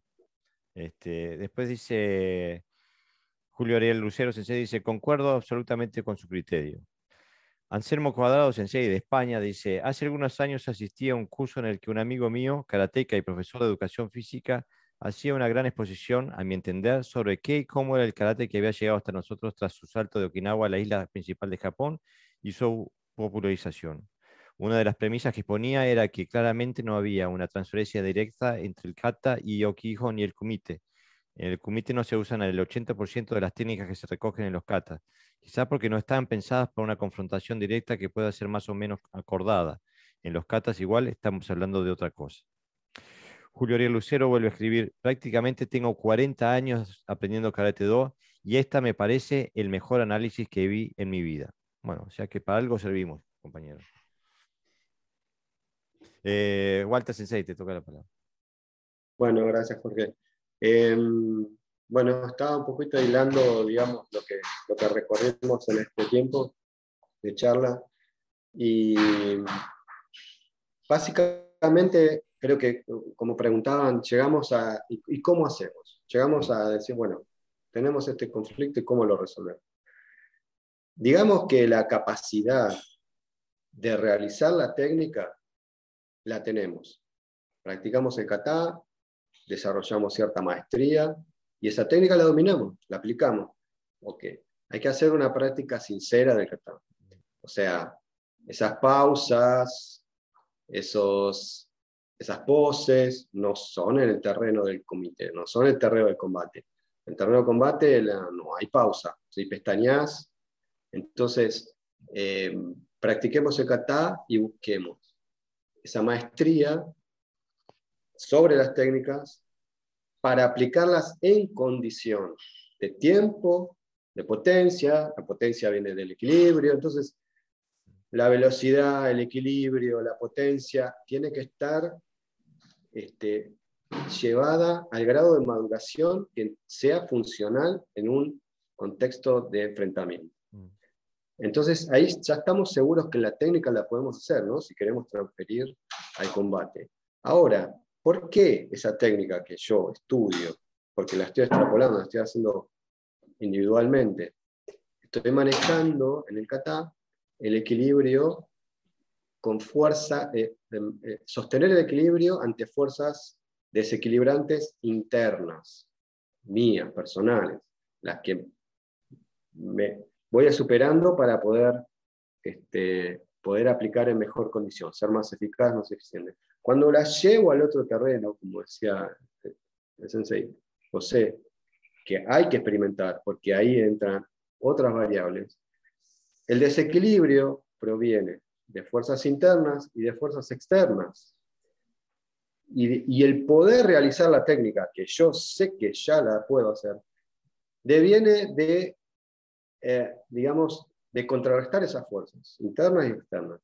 Bien, a eso ya, eh, digamos, el desafío viene por fuera de lo, técnico, viene por el desarrollo, y yo apelo de nuevo al desarrollo espiritual, porque la condición para poder aplicar ahí la técnica correcta y mantener el equilibrio, la eficacia y la precisión y la dosificación de la energía y todo, viene de las virtudes. Hay que estar sereno, hay que ser justo, hay que tener la sabiduría para entender o anticipar la acción, la empatía para meterse en el pensamiento del oponente, para, entrar en sus, para leer sus intenciones.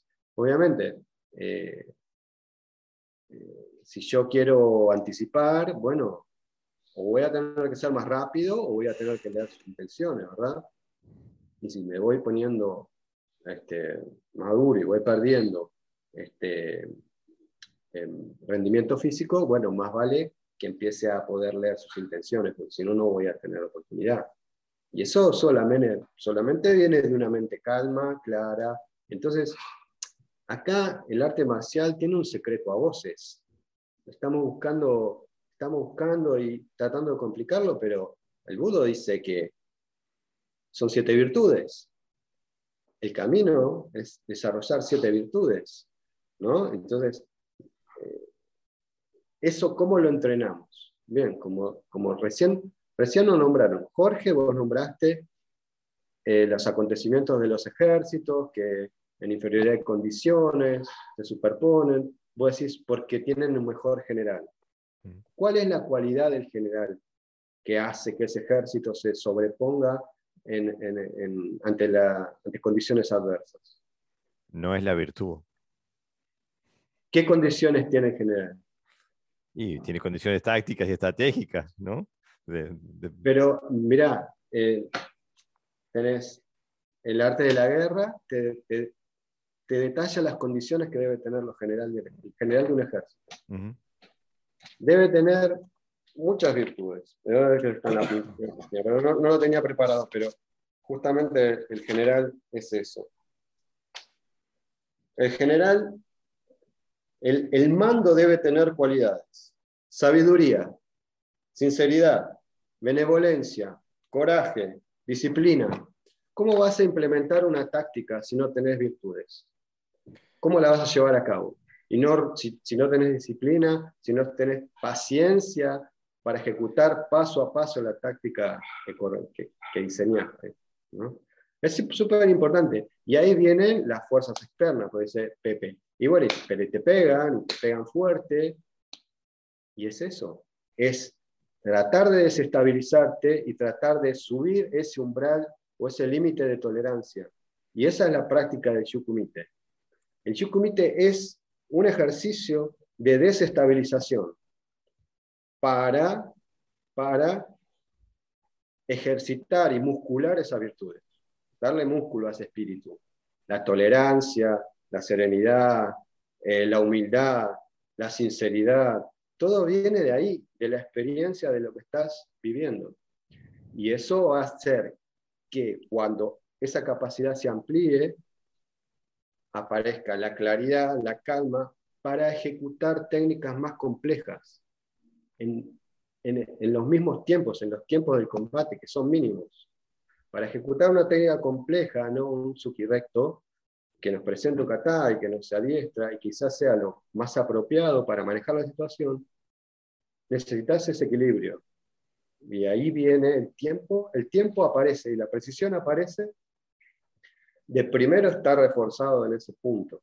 Por eso, por eso creo, que, creo que tres o todos nombraron que el combate se define por muchas más variables que, que la destreza, la técnica o la fuerza.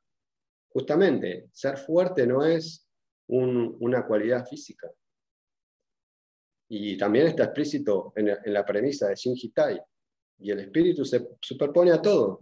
Y esos ejércitos tienen espíritu. Por eso no se quiebran. Y Sensei Nishiyama nos decía, eso pelo a, cada uno apela a donde vienen sus enseñanzas, que para terminar el combate hay que quebrar su espíritu, no su cuerpo. Hay que quebrar el espíritu, hay que golpear en el espíritu. Eh, y eso no es solamente físico. Y, bueno, es importante buscar. No, no, no digo que sea fácil, no digo que yo lo tenga resuelto, pero es, es ese, digamos, el momento de quiebre en, como decíamos, en decir, esto que estoy haciendo no me lleva a donde yo quiero. O sea, este, este formato de kumite y este formato de kata no van a ese objetivo. Tengo, como decía el sensei Gerardo, tengo que cambiar el kumite y tengo que cambiar el kata. Se tienen que alinear a ese objetivo. Eh, y ahí viene la práctica madura.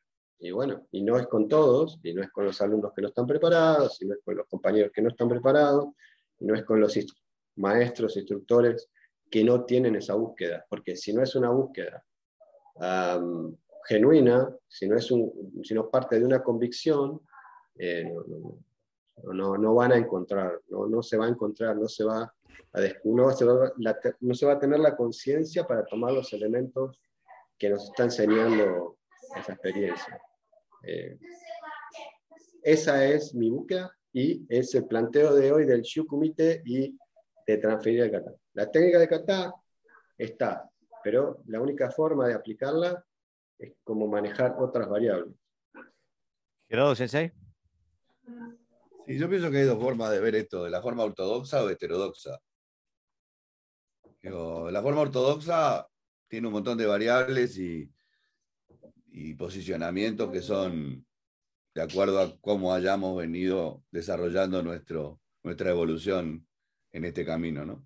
Y la heterodoxa es aquella que trasciende a través del individuo, única y exclusivamente a través del individuo.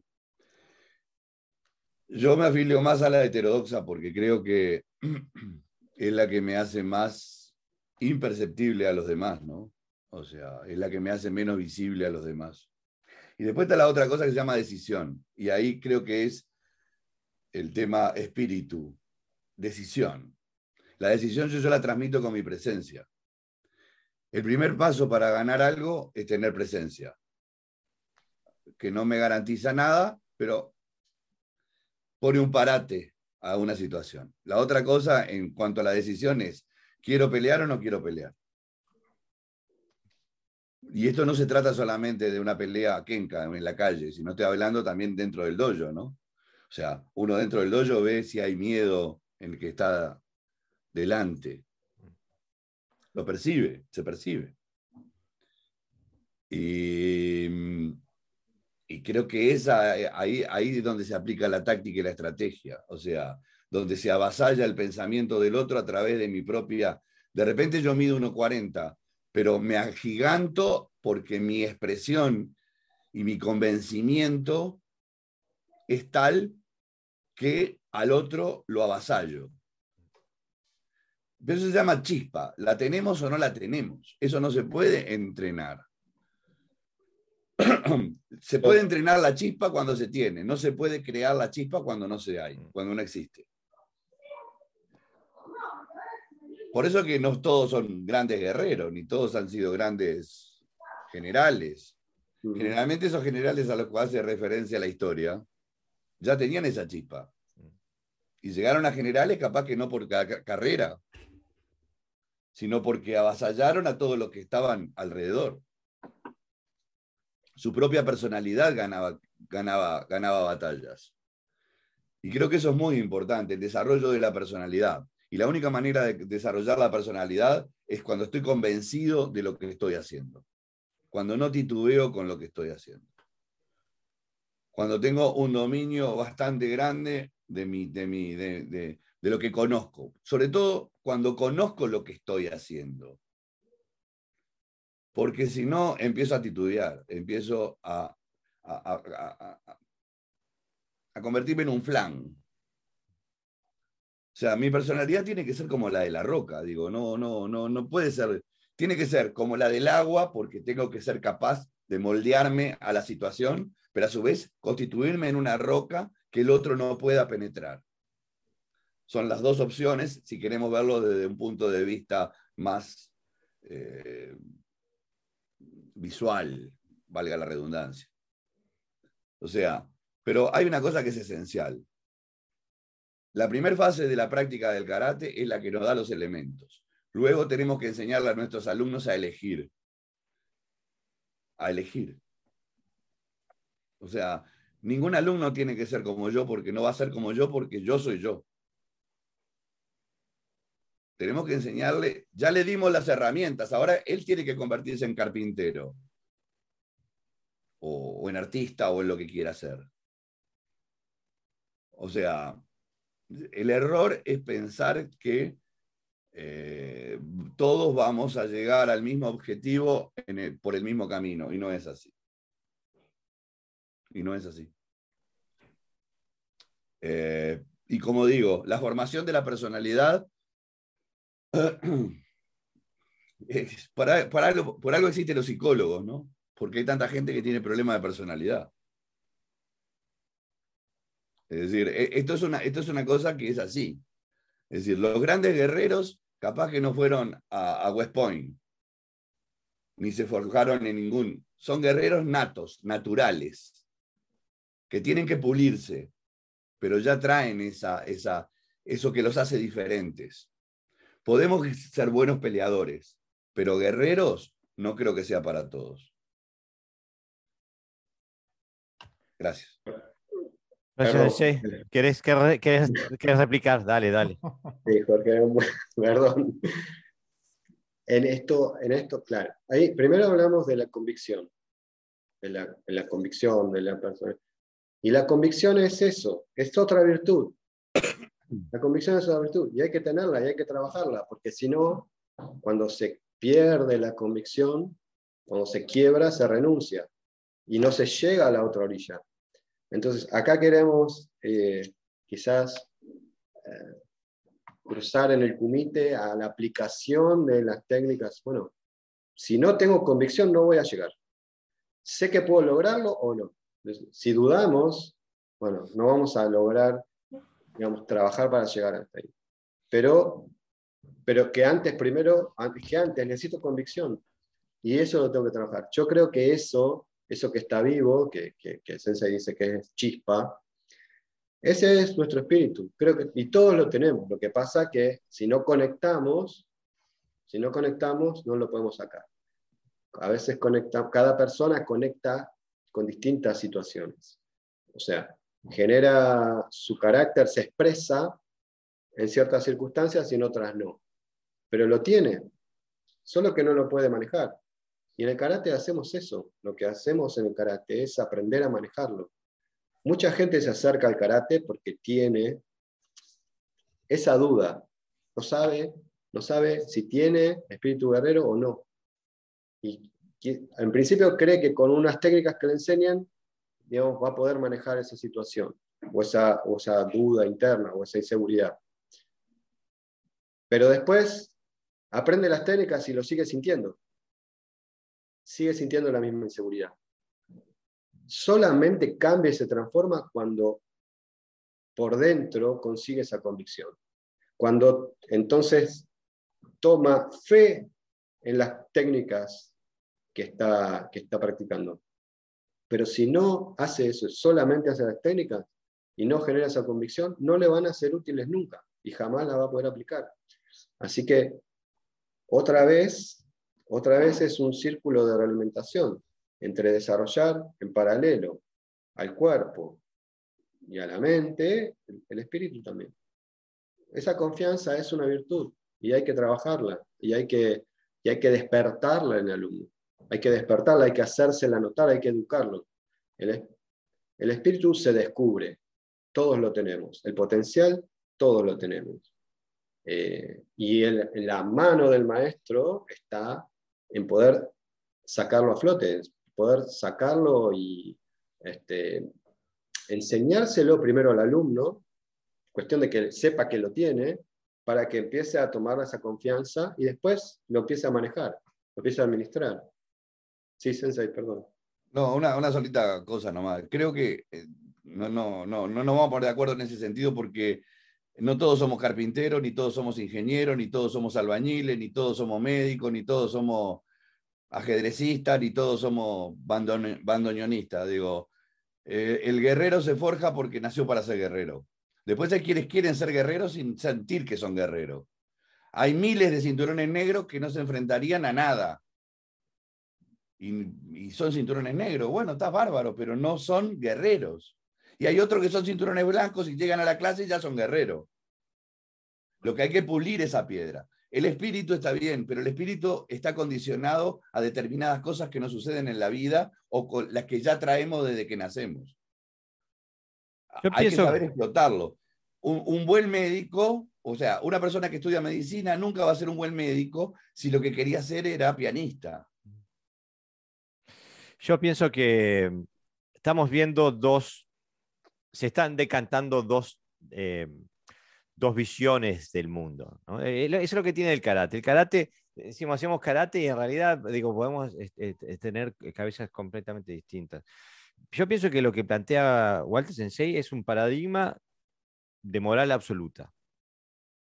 ¿no? Que hay, hay códigos morales que son absolutos, que pertenecen a, la fábrica del universo, a la textura del universo. Y después está el otro paradigma al cual yo adhiero, es que no hay moral. O sea, eh, lo único que existe es distintos tipos de sufrimiento, pero no hay moral. Eh, y, como, y por eso yo admiro tanto lo que hace Sensei Walter, porque él eh, tiene el budo en el corazón y lo aplica a todo lo que hace. Y, pero en mi cabeza el karate precede al budo. Lo que pasa es que hay una diferencia, perdóname, entre budo y bujutsu. Claro. Son Eh, cosas diferentes, aunque suelen parecidos. Y, y, por ejemplo, para volver al ejemplo de Julio César, Julio César comía lo que comían sus hombres y dormía en el suelo con sus hombres. Y, eh, decía, tenía ese tipo de, de virtudes, pero asesinó a millones de personas y mandó a más millones de personas a la esclavitud y tenía 5.000 eh, mujeres, yo qué sé, digo, o sea, y era, era una persona bien vista, una, una persona en, en su época de virtud, o sea que eh, los códigos morales eh, varían, pero, pero más allá de eso, que hay, hay- estamos, nos estamos decantando en dos visiones, ¿no? Yo pienso que sí, lo que, nos puede, lo, que nos, lo que sí nos puede unir en la práctica es que tenemos que llegar una- a- a una- a un acuerdo metodológico, aunque sea. Porque si, si la- una cosa es el desarrollo mental y espiritual que- y emocional que podemos crear en un practicante y crearle ah, eh, fe en sí mismo y, y- y seguridad propia. Pero eso poco y nada tiene que ver con su habilidad marcial. Le pueden romper la cabeza igual. Eh, eh, o sea, pero, pero, pero su calidad de vida eh, es infinitamente mayor teniendo fe en sí mismo y teniendo eh, una, eh, convicción en sí mismo, ¿no? Pero, eh, pero lo que sí tenemos que llegar es, a- tenemos que llegar, a, algún tipo de acuerdo metodológico, porque si no hay una metodología que, que llegue a un, a, un, a, un, a un fin, con variaciones, algunos mejores, otros peores, algunos son eh, sargentos y otros llegan a generales, pero, pero si no hay una metodología que nos lleve de, de- de la nada hasta, hasta a un, un nivel eh, de habilidad superior, entonces no vale la pena entrenar nada. Entonces no vale nada. Eh, para, no sé si es réplica o es que intervención. Ya eh, No, eh, le toca a José, ¿no? Sí. Luis y yo estamos, seguramente no sabemos de qué punto empezar, porque afortunadamente hay mucha información. No, yo, yo creo que eh, yo, por mi experiencia es, el, es que el código en un combate real que utiliza a lo mejor la persona que agrede igual no es el mismo que utilizas tú, Mm. porque el nivel de violencia al que, que te quiere imprimir no, no estamos acostumbrados la mayoría de nosotros, sinceramente, aunque hagamos karate porque nuestra vida eh, va por otra, por otra idea. Tenemos un- un- una idea de lo que es la vida que no es eh, pelearnos con el primero que nos sale y nos, pita, ¿no? Eh, en el coche, ¿no? Aunque, aunque nos enfademos, ¿no? Pero no salimos del coche a matarlo. Entonces, mi experiencia directa, que es lo único que yo puedo acudir, porque es, la que me avala, digamos, hasta ahora, es que las virtudes de las que habla Walter, que, que yo creo que también la- las practico, porque me- me- de, bueno, me siento budoka, puede ser un- un- una ventaja o un inconveniente. Entonces, cuando te enfrentas a alguien que realmente te quiere pegar, eh, eh, que no tiene esas cualidades que nosotros intentamos desarrollar o que la hemos desarrollado, eh, es un obstáculo, porque, porque no, no, la realidad te está diciendo otra cosa. Y a medida que tú seas capaz de abandonar esas virtudes que las trabajas en un contexto, pero no en un contexto marcial de, de, pelea, pues seguramente te va a garantizar que, que ganes más veces que pierdes. Porque la, la, ética es un impedimento, no, no, la ética no, no te hace ganar un combate. Eh, cuando tú te pones al nivel de vibración del otro, posiblemente tengas más oportunidades de vencer que cuando estás por debajo. Esa es mi experiencia. Eh, a mí, por ejemplo, el, el, yo prefiero ¿no? tener virtudes a, a, ser un guerrero, pero es mi opción personal. Pero reconozco que no, que no siempre funcionan en, un contexto real de, de, agresión, ¿no? de, de, gente realmente violenta. Y lo digo por experiencia, porque trabajo en, en un medio que los veo. Y cuando ves a una persona que se le ha ido un poquito por ahí la, la cabeza, uff, es muy complicado, muy complicado. Eh, si, si, no estás mínimamente, como decía eh, Gerardo, si, si, no tienes ya unas ciertas cualidades guerreras, ¿no? Si no tienes un kamae, por llamarlo de alguna manera, ¿no? Si no estás en tu sitio y, y, el otro ve que puede ser peligroso, ¿no? Que hay presencia, que presencia significa que te puedes poner a su mismo nivel si quieres. O sea, tú en qué, nivel quieres jugar conmigo, en el nivel más suave o vamos de verdad. Y si eso, si el otro nota que tú eres capaz de llegar a ese nivel, posiblemente sí lo calmes, ¿no? Como esté por encima, no, él no te sirve. Y desafortunadamente, no lo digo, es, es, eh, es desafortunado, pero, pero es así, la realidad, la realidad es así. Entonces, también hay que tener en cuenta que, que el, la, el, el, karate ha adquirido ya un, un, tiene una idea, la mayoría de la gente de lo que es el karate, que los que asisten a nuestros dojos no son gente que buscan precisamente eso. Buscan quizás estar más cercanos a lo que dice Walter que a lo que decimos nosotros los demás, ¿no? Porque yo que también me muevo en el mundo del contacto, el público es totalmente diferente, ¿no? Así que, eh, eh, ¿cómo, ha, ¿cómo ha llegado así? Bueno, darle una vuelta y llevarlo a otro mundo, pues cuesta trabajo porque porque son muchas capas las, las que hay que tocar para, para, volver. A lo mejor nosotros a nivel personal sí somos capaces, ¿no? De, de volver como un poco a ese karate, ¿no? Que, eh, más, antiguo o, o, o, más clásico. Pero va a ser poco acompañado. ¿eh? La gente tiene otra mentalidad, la gente tiene, tiene otra visión. Y como decía Jorge, la metodología que usamos posiblemente a lo mejor con el tiempo que se nos llevarán a los doyos, pero se nos vaciarían. Porque yo en el momento que quiero hacer un poquito de contacto, hay mucha, mucha resistencia, ¿no? Porque la gente va a lo que va. Parece que un, es un gimnasio donde van a divertirse. Mucho, mucho lo decimos de broma, ¿no? Eh, parecemos mayores, ¿no? Parecemos ancianos que vamos a la peña a, del barrio a socializar, ¿no? En vez de a practicar karate. Y es así, es así. Pero, y, y, y entonces no descubren a lo mejor si son guerreros o no son guerreros porque no, tampoco les preocupa demasiado. Entonces, eso es lo que quería decir, ¿no? Que, que las virtudes quizás está bien ¿eh? y debemos de, de, todos de aspirar a eso, pero que en un contexto real de, de, alguien que viene a por ti, no sé si es un obstáculo. Bien. Pensé, Luis. Eh, ya pasaron tres horas de debate y algunas cosas se están repitiendo y, y, no quiero generar otra pregunta que genere una catarata de opiniones y argumentos porque ya van dos y nos extendimos. Pero casi intervengo con el karate Nicentenashi porque tuvimos rozándolo y dije no porque va a generar otra vez otra discusión.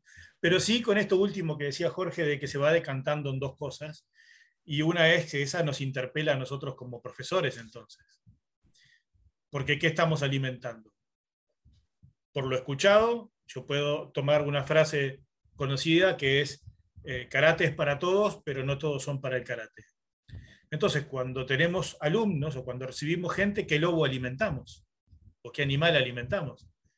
El de la responsabilidad de decirle a alguien que no tiene la chispa, es preferible que hagas volei, o al que tiene la chispa y sabes que, como dijo alguien recién, creo que fue Valves, de que sabes que si se va a enfrentar a una situación, se va a enfrentar y no le va a tener miedo. O como decía Pepe, se hace gigante, aunque mida 1,20, 1,40, presencia. ¿no? Y nosotros entonces tenemos que discernir o aclararle al, al, al alumno, al que ingresa, en qué situación está y hay naturalezas que no podemos cambiar y hay naturalezas que podemos potenciar. Entonces, en este camino, de budo, larguísimo y que lo vamos a tener, por suerte, como alumno por muchos años, tenemos que tener la sinceridad de, en algún momento, poder decir por acá o por acá. Y si no tiene la chispa, no se la podemos prender. Y si la tiene y es fuerte, por ahí la tenemos que aplacar. Mm. Pero esto va a generar, de nuevo, otra, otra catarata de opiniones que nada tienen que ver con kata y karate. Pero sí, no creo, sí, creo estamos de acuerdo, sí, Sensei. ¿eh? Sí, sí, que, sí que, que, que, nos interpela a veces en, en, en, tener que definir qué estamos enseñando o qué enseñamos. No que, no que estamos, sino qué le queremos enseñar a Juan, a Walter, a Jorge, a Gerardo, a José? ¿Qué le enseñamos? ¿Qué camino tomamos? No es una pregunta, así que no, que no genere una catarata de respuesta. Es simplemente una reflexión. Creo que, que es una reflexión que yo creo que todos podemos firmar esa reflexión, que esa, eh, eh, todos aquí damos clases y creo que estamos, todos estamos de acuerdo en que, en que sí, que es una responsabilidad y que hay que, mm, hay que ser consciente de esa responsabilidad y que no se puede brindar lo mismo a todo el mundo, como tú bien lo decías, Sensei. Ah, tenemos que edificar algunos y tenemos que bajar un poquito a otros eh, para, para, justamente para que eh, para lograr ciudadanos, ¿no? Eh, porque a pesar de todo somos ciudadanos y digo, mi, mi, antiguo sensei siempre me decía, no hay, que, no hay que ser un monstruo para vencer a un monstruo. Y bueno, no queremos, no queremos, no queremos crear monstruos. Eh, lo que sí tenemos que, tener, crear una, la habilidad de, de, de, vencer, ¿no? Sensei, tuvimos dos horas y pico. Este, fue. Ah, dos horas. Sí, la verdad que fue mucho. Se la ha hecho largo a Luis. La sí, la sufrió, la sufrió. Este, eh, lo está esperando el asado por ahí, me parece. Este, este, no, pero creo que una, una de las cosas que aprendí de esto es que vale mucho más hablar que escribir. Ah, toda la vida. Porque nos entendemos mucho más eh, hablándonos que, que, por WhatsApp. Pero por lo menos, bueno, el WhatsApp eh, dio la iniciativa y pudimos seguir de largo. Este, bueno, Sensei, eh, quiero terminar leyendo los comentarios. Em, Pino Octavio Piris, desde Uruguay, nos manda un gran abrazo y dice, comparto con el Sensei Gerardo. Este, dice, lindo encuentro, siempre es lindo escuchar distintos pensamientos de la misma pasión, karate. Eso creo que también todos podemos firmar, podemos suscribir a eso, ¿no? Y Jarin Cross nos dice de Puerto Rico, muy, muy, muy interesante. ¿Habrá una metodología absoluta o una metodología quizás situacional y de enfoque? Todo es, eh, es, posible. Eh, estamos muy agradecidos. Les doy las gracias por darme el tiempo, las opiniones, eh, poder aprender de ustedes, poder este, sumergirme en el, universo del budo y del karate que, que, practican. Y bueno, creo que por lo menos plantamos una semillita de, de pensamiento y de reflexión en la audiencia. Sí, Jorge, te agradezco muchísimo la oportunidad. Eh, lo disfruto, disfruto porque la pasión que nos une eh, en este intercambio eh, bueno, o sea, nos llevamos mucho. Yo cada vez que escucho o, leo lo que escriben, eh, me, estoy reflexionando permanentemente. Es una tormenta de, cosas, pero bueno, pero que solo me sirve para, para seguir buscando, para seguir mejorando, ajustando. Eh, por eso les agradezco a todos la pasión que le ponen, la, la honestidad, la sinceridad, y, eso es lo bueno. Eso es lo bueno. Agradezco a todo el grupo porque disfruto tanto y, me enriquece tanto. ¿no? Gracias, Yo, En, la misma sintonía agradezco porque participo como, como eterno alumno del aprendizaje y sabiduría, aunque sea por este medio, y es incontable lo que, lo que uno aprende, lo que uno toma nota, y, se queda después con deberes para esto que dijo, lo necesito leer, investigar y revivir un poco más. Así que eh, muchísimas gracias a todos por la oportunidad. Muchas gracias. La verdad que siempre es lindo encontrarse este, y conversar. Eh, yo esto siempre lo tomo como, como un elemento catalizador, ¿no? A veces no tenemos siempre oportunidad de, conversar eh, determinados temas con con más de una persona y acá habemos cinco. Este, y eso siempre es enriquecedor. Así que obviamente eternamente agradecido de que se dé mm, muchas veces más sobre... Hay tantos temas para tocar, tantos temas. Mm. vamos, vamos, a seguir, vamos a seguir. A mí me pasa lo mismo. Yo siempre estoy deseando que recibí el mensaje de Jorge, oye, que tenemos reunión en directo o, vía Zoom con otros compañeros.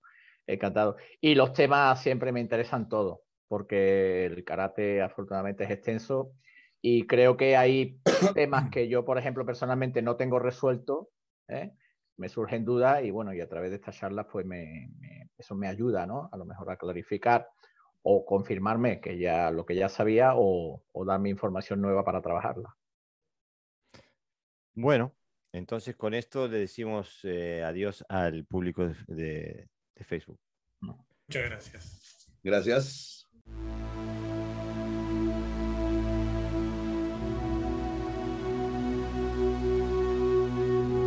Bueno amigos, eso ha sido todo por hoy. Si tienes comentarios o quieres eh, contactarnos, no dudes de hacerlo a través de la página de Facebook de Podcast Hoyo o a través de nuestra cuenta de Instagram. Antes de, dejarte ir, que sí quería eh, leer algunos de los comentarios de la audiencia que nos dejaron eh, durante el debate en vivo en nuestra página de Facebook. Anselmo Cuadrado nos escribe, hace algunos años asistí a un curso en el que un amigo mío, karateca y profesor de educación física, hacía una gran exposición, a mi entender, sobre qué y cómo era el karate que había llegado hasta nosotros tras su salto de Okinawa a la isla principal de Japón y su popularización. Una de las premisas que ponía era que claramente no había una transferencia directa entre el kata y o kihon y el kumite. En el kumite no se usan el 80% de las técnicas que se recogen en los kata, quizás porque no están pensadas para una confrontación directa que puede ser más o menos acordada y en los katas igual. Estamos hablando de otra cosa. Después recibimos saludos de sin fin de, lugares. Eh, Juan Sandro Cuevas nos escribe, saludos desde Chile. Este, Pino Octavio Piris nos escribe, comparto con el sensei Gerardo. Eh, Mariano Fernández Sensei nos escribe, el kumite uno tiene que dominarse primero a uno mismo para luego sobreponerse al otro. Eh, Yarin Sensei desde Puerto Rico nos escribe, hola, saludos a todos. La, revista Mokusó desde Argentina nos manda saludos también. Julio Ariel Lucero, también de Argentina, nos escribe muchas gracias por compartir esta eh, excelente exposición. Eh, Cross vuelve a escribir, muy interesante. ¿Habrá una metodología absoluta o una metodología quizás situacional y de enfoque? Pino Octavio Piri Sensei nos vuelve a escribir, lindo encuentro, siempre es lindo escuchar distintos pensamientos de la misma pasión, karate. Un gran abrazo desde Uruguay. Eh, Julio Ariel Lucero Sensei escribe, prácticamente tengo 40 años de aprendiendo karate do y esta me parece el mejor análisis que vi en mi vida. Concuerdo absolutamente con su criterio. Eh, Cross nuevamente nos escribe, de hecho todo cambia con los años, nuestro tiempo de reacción y nuestras distancias, nuestras energías, por ende lo más lógico es que nuestra táctica cambie. Y ahora sí, esto ha sido todo por hoy.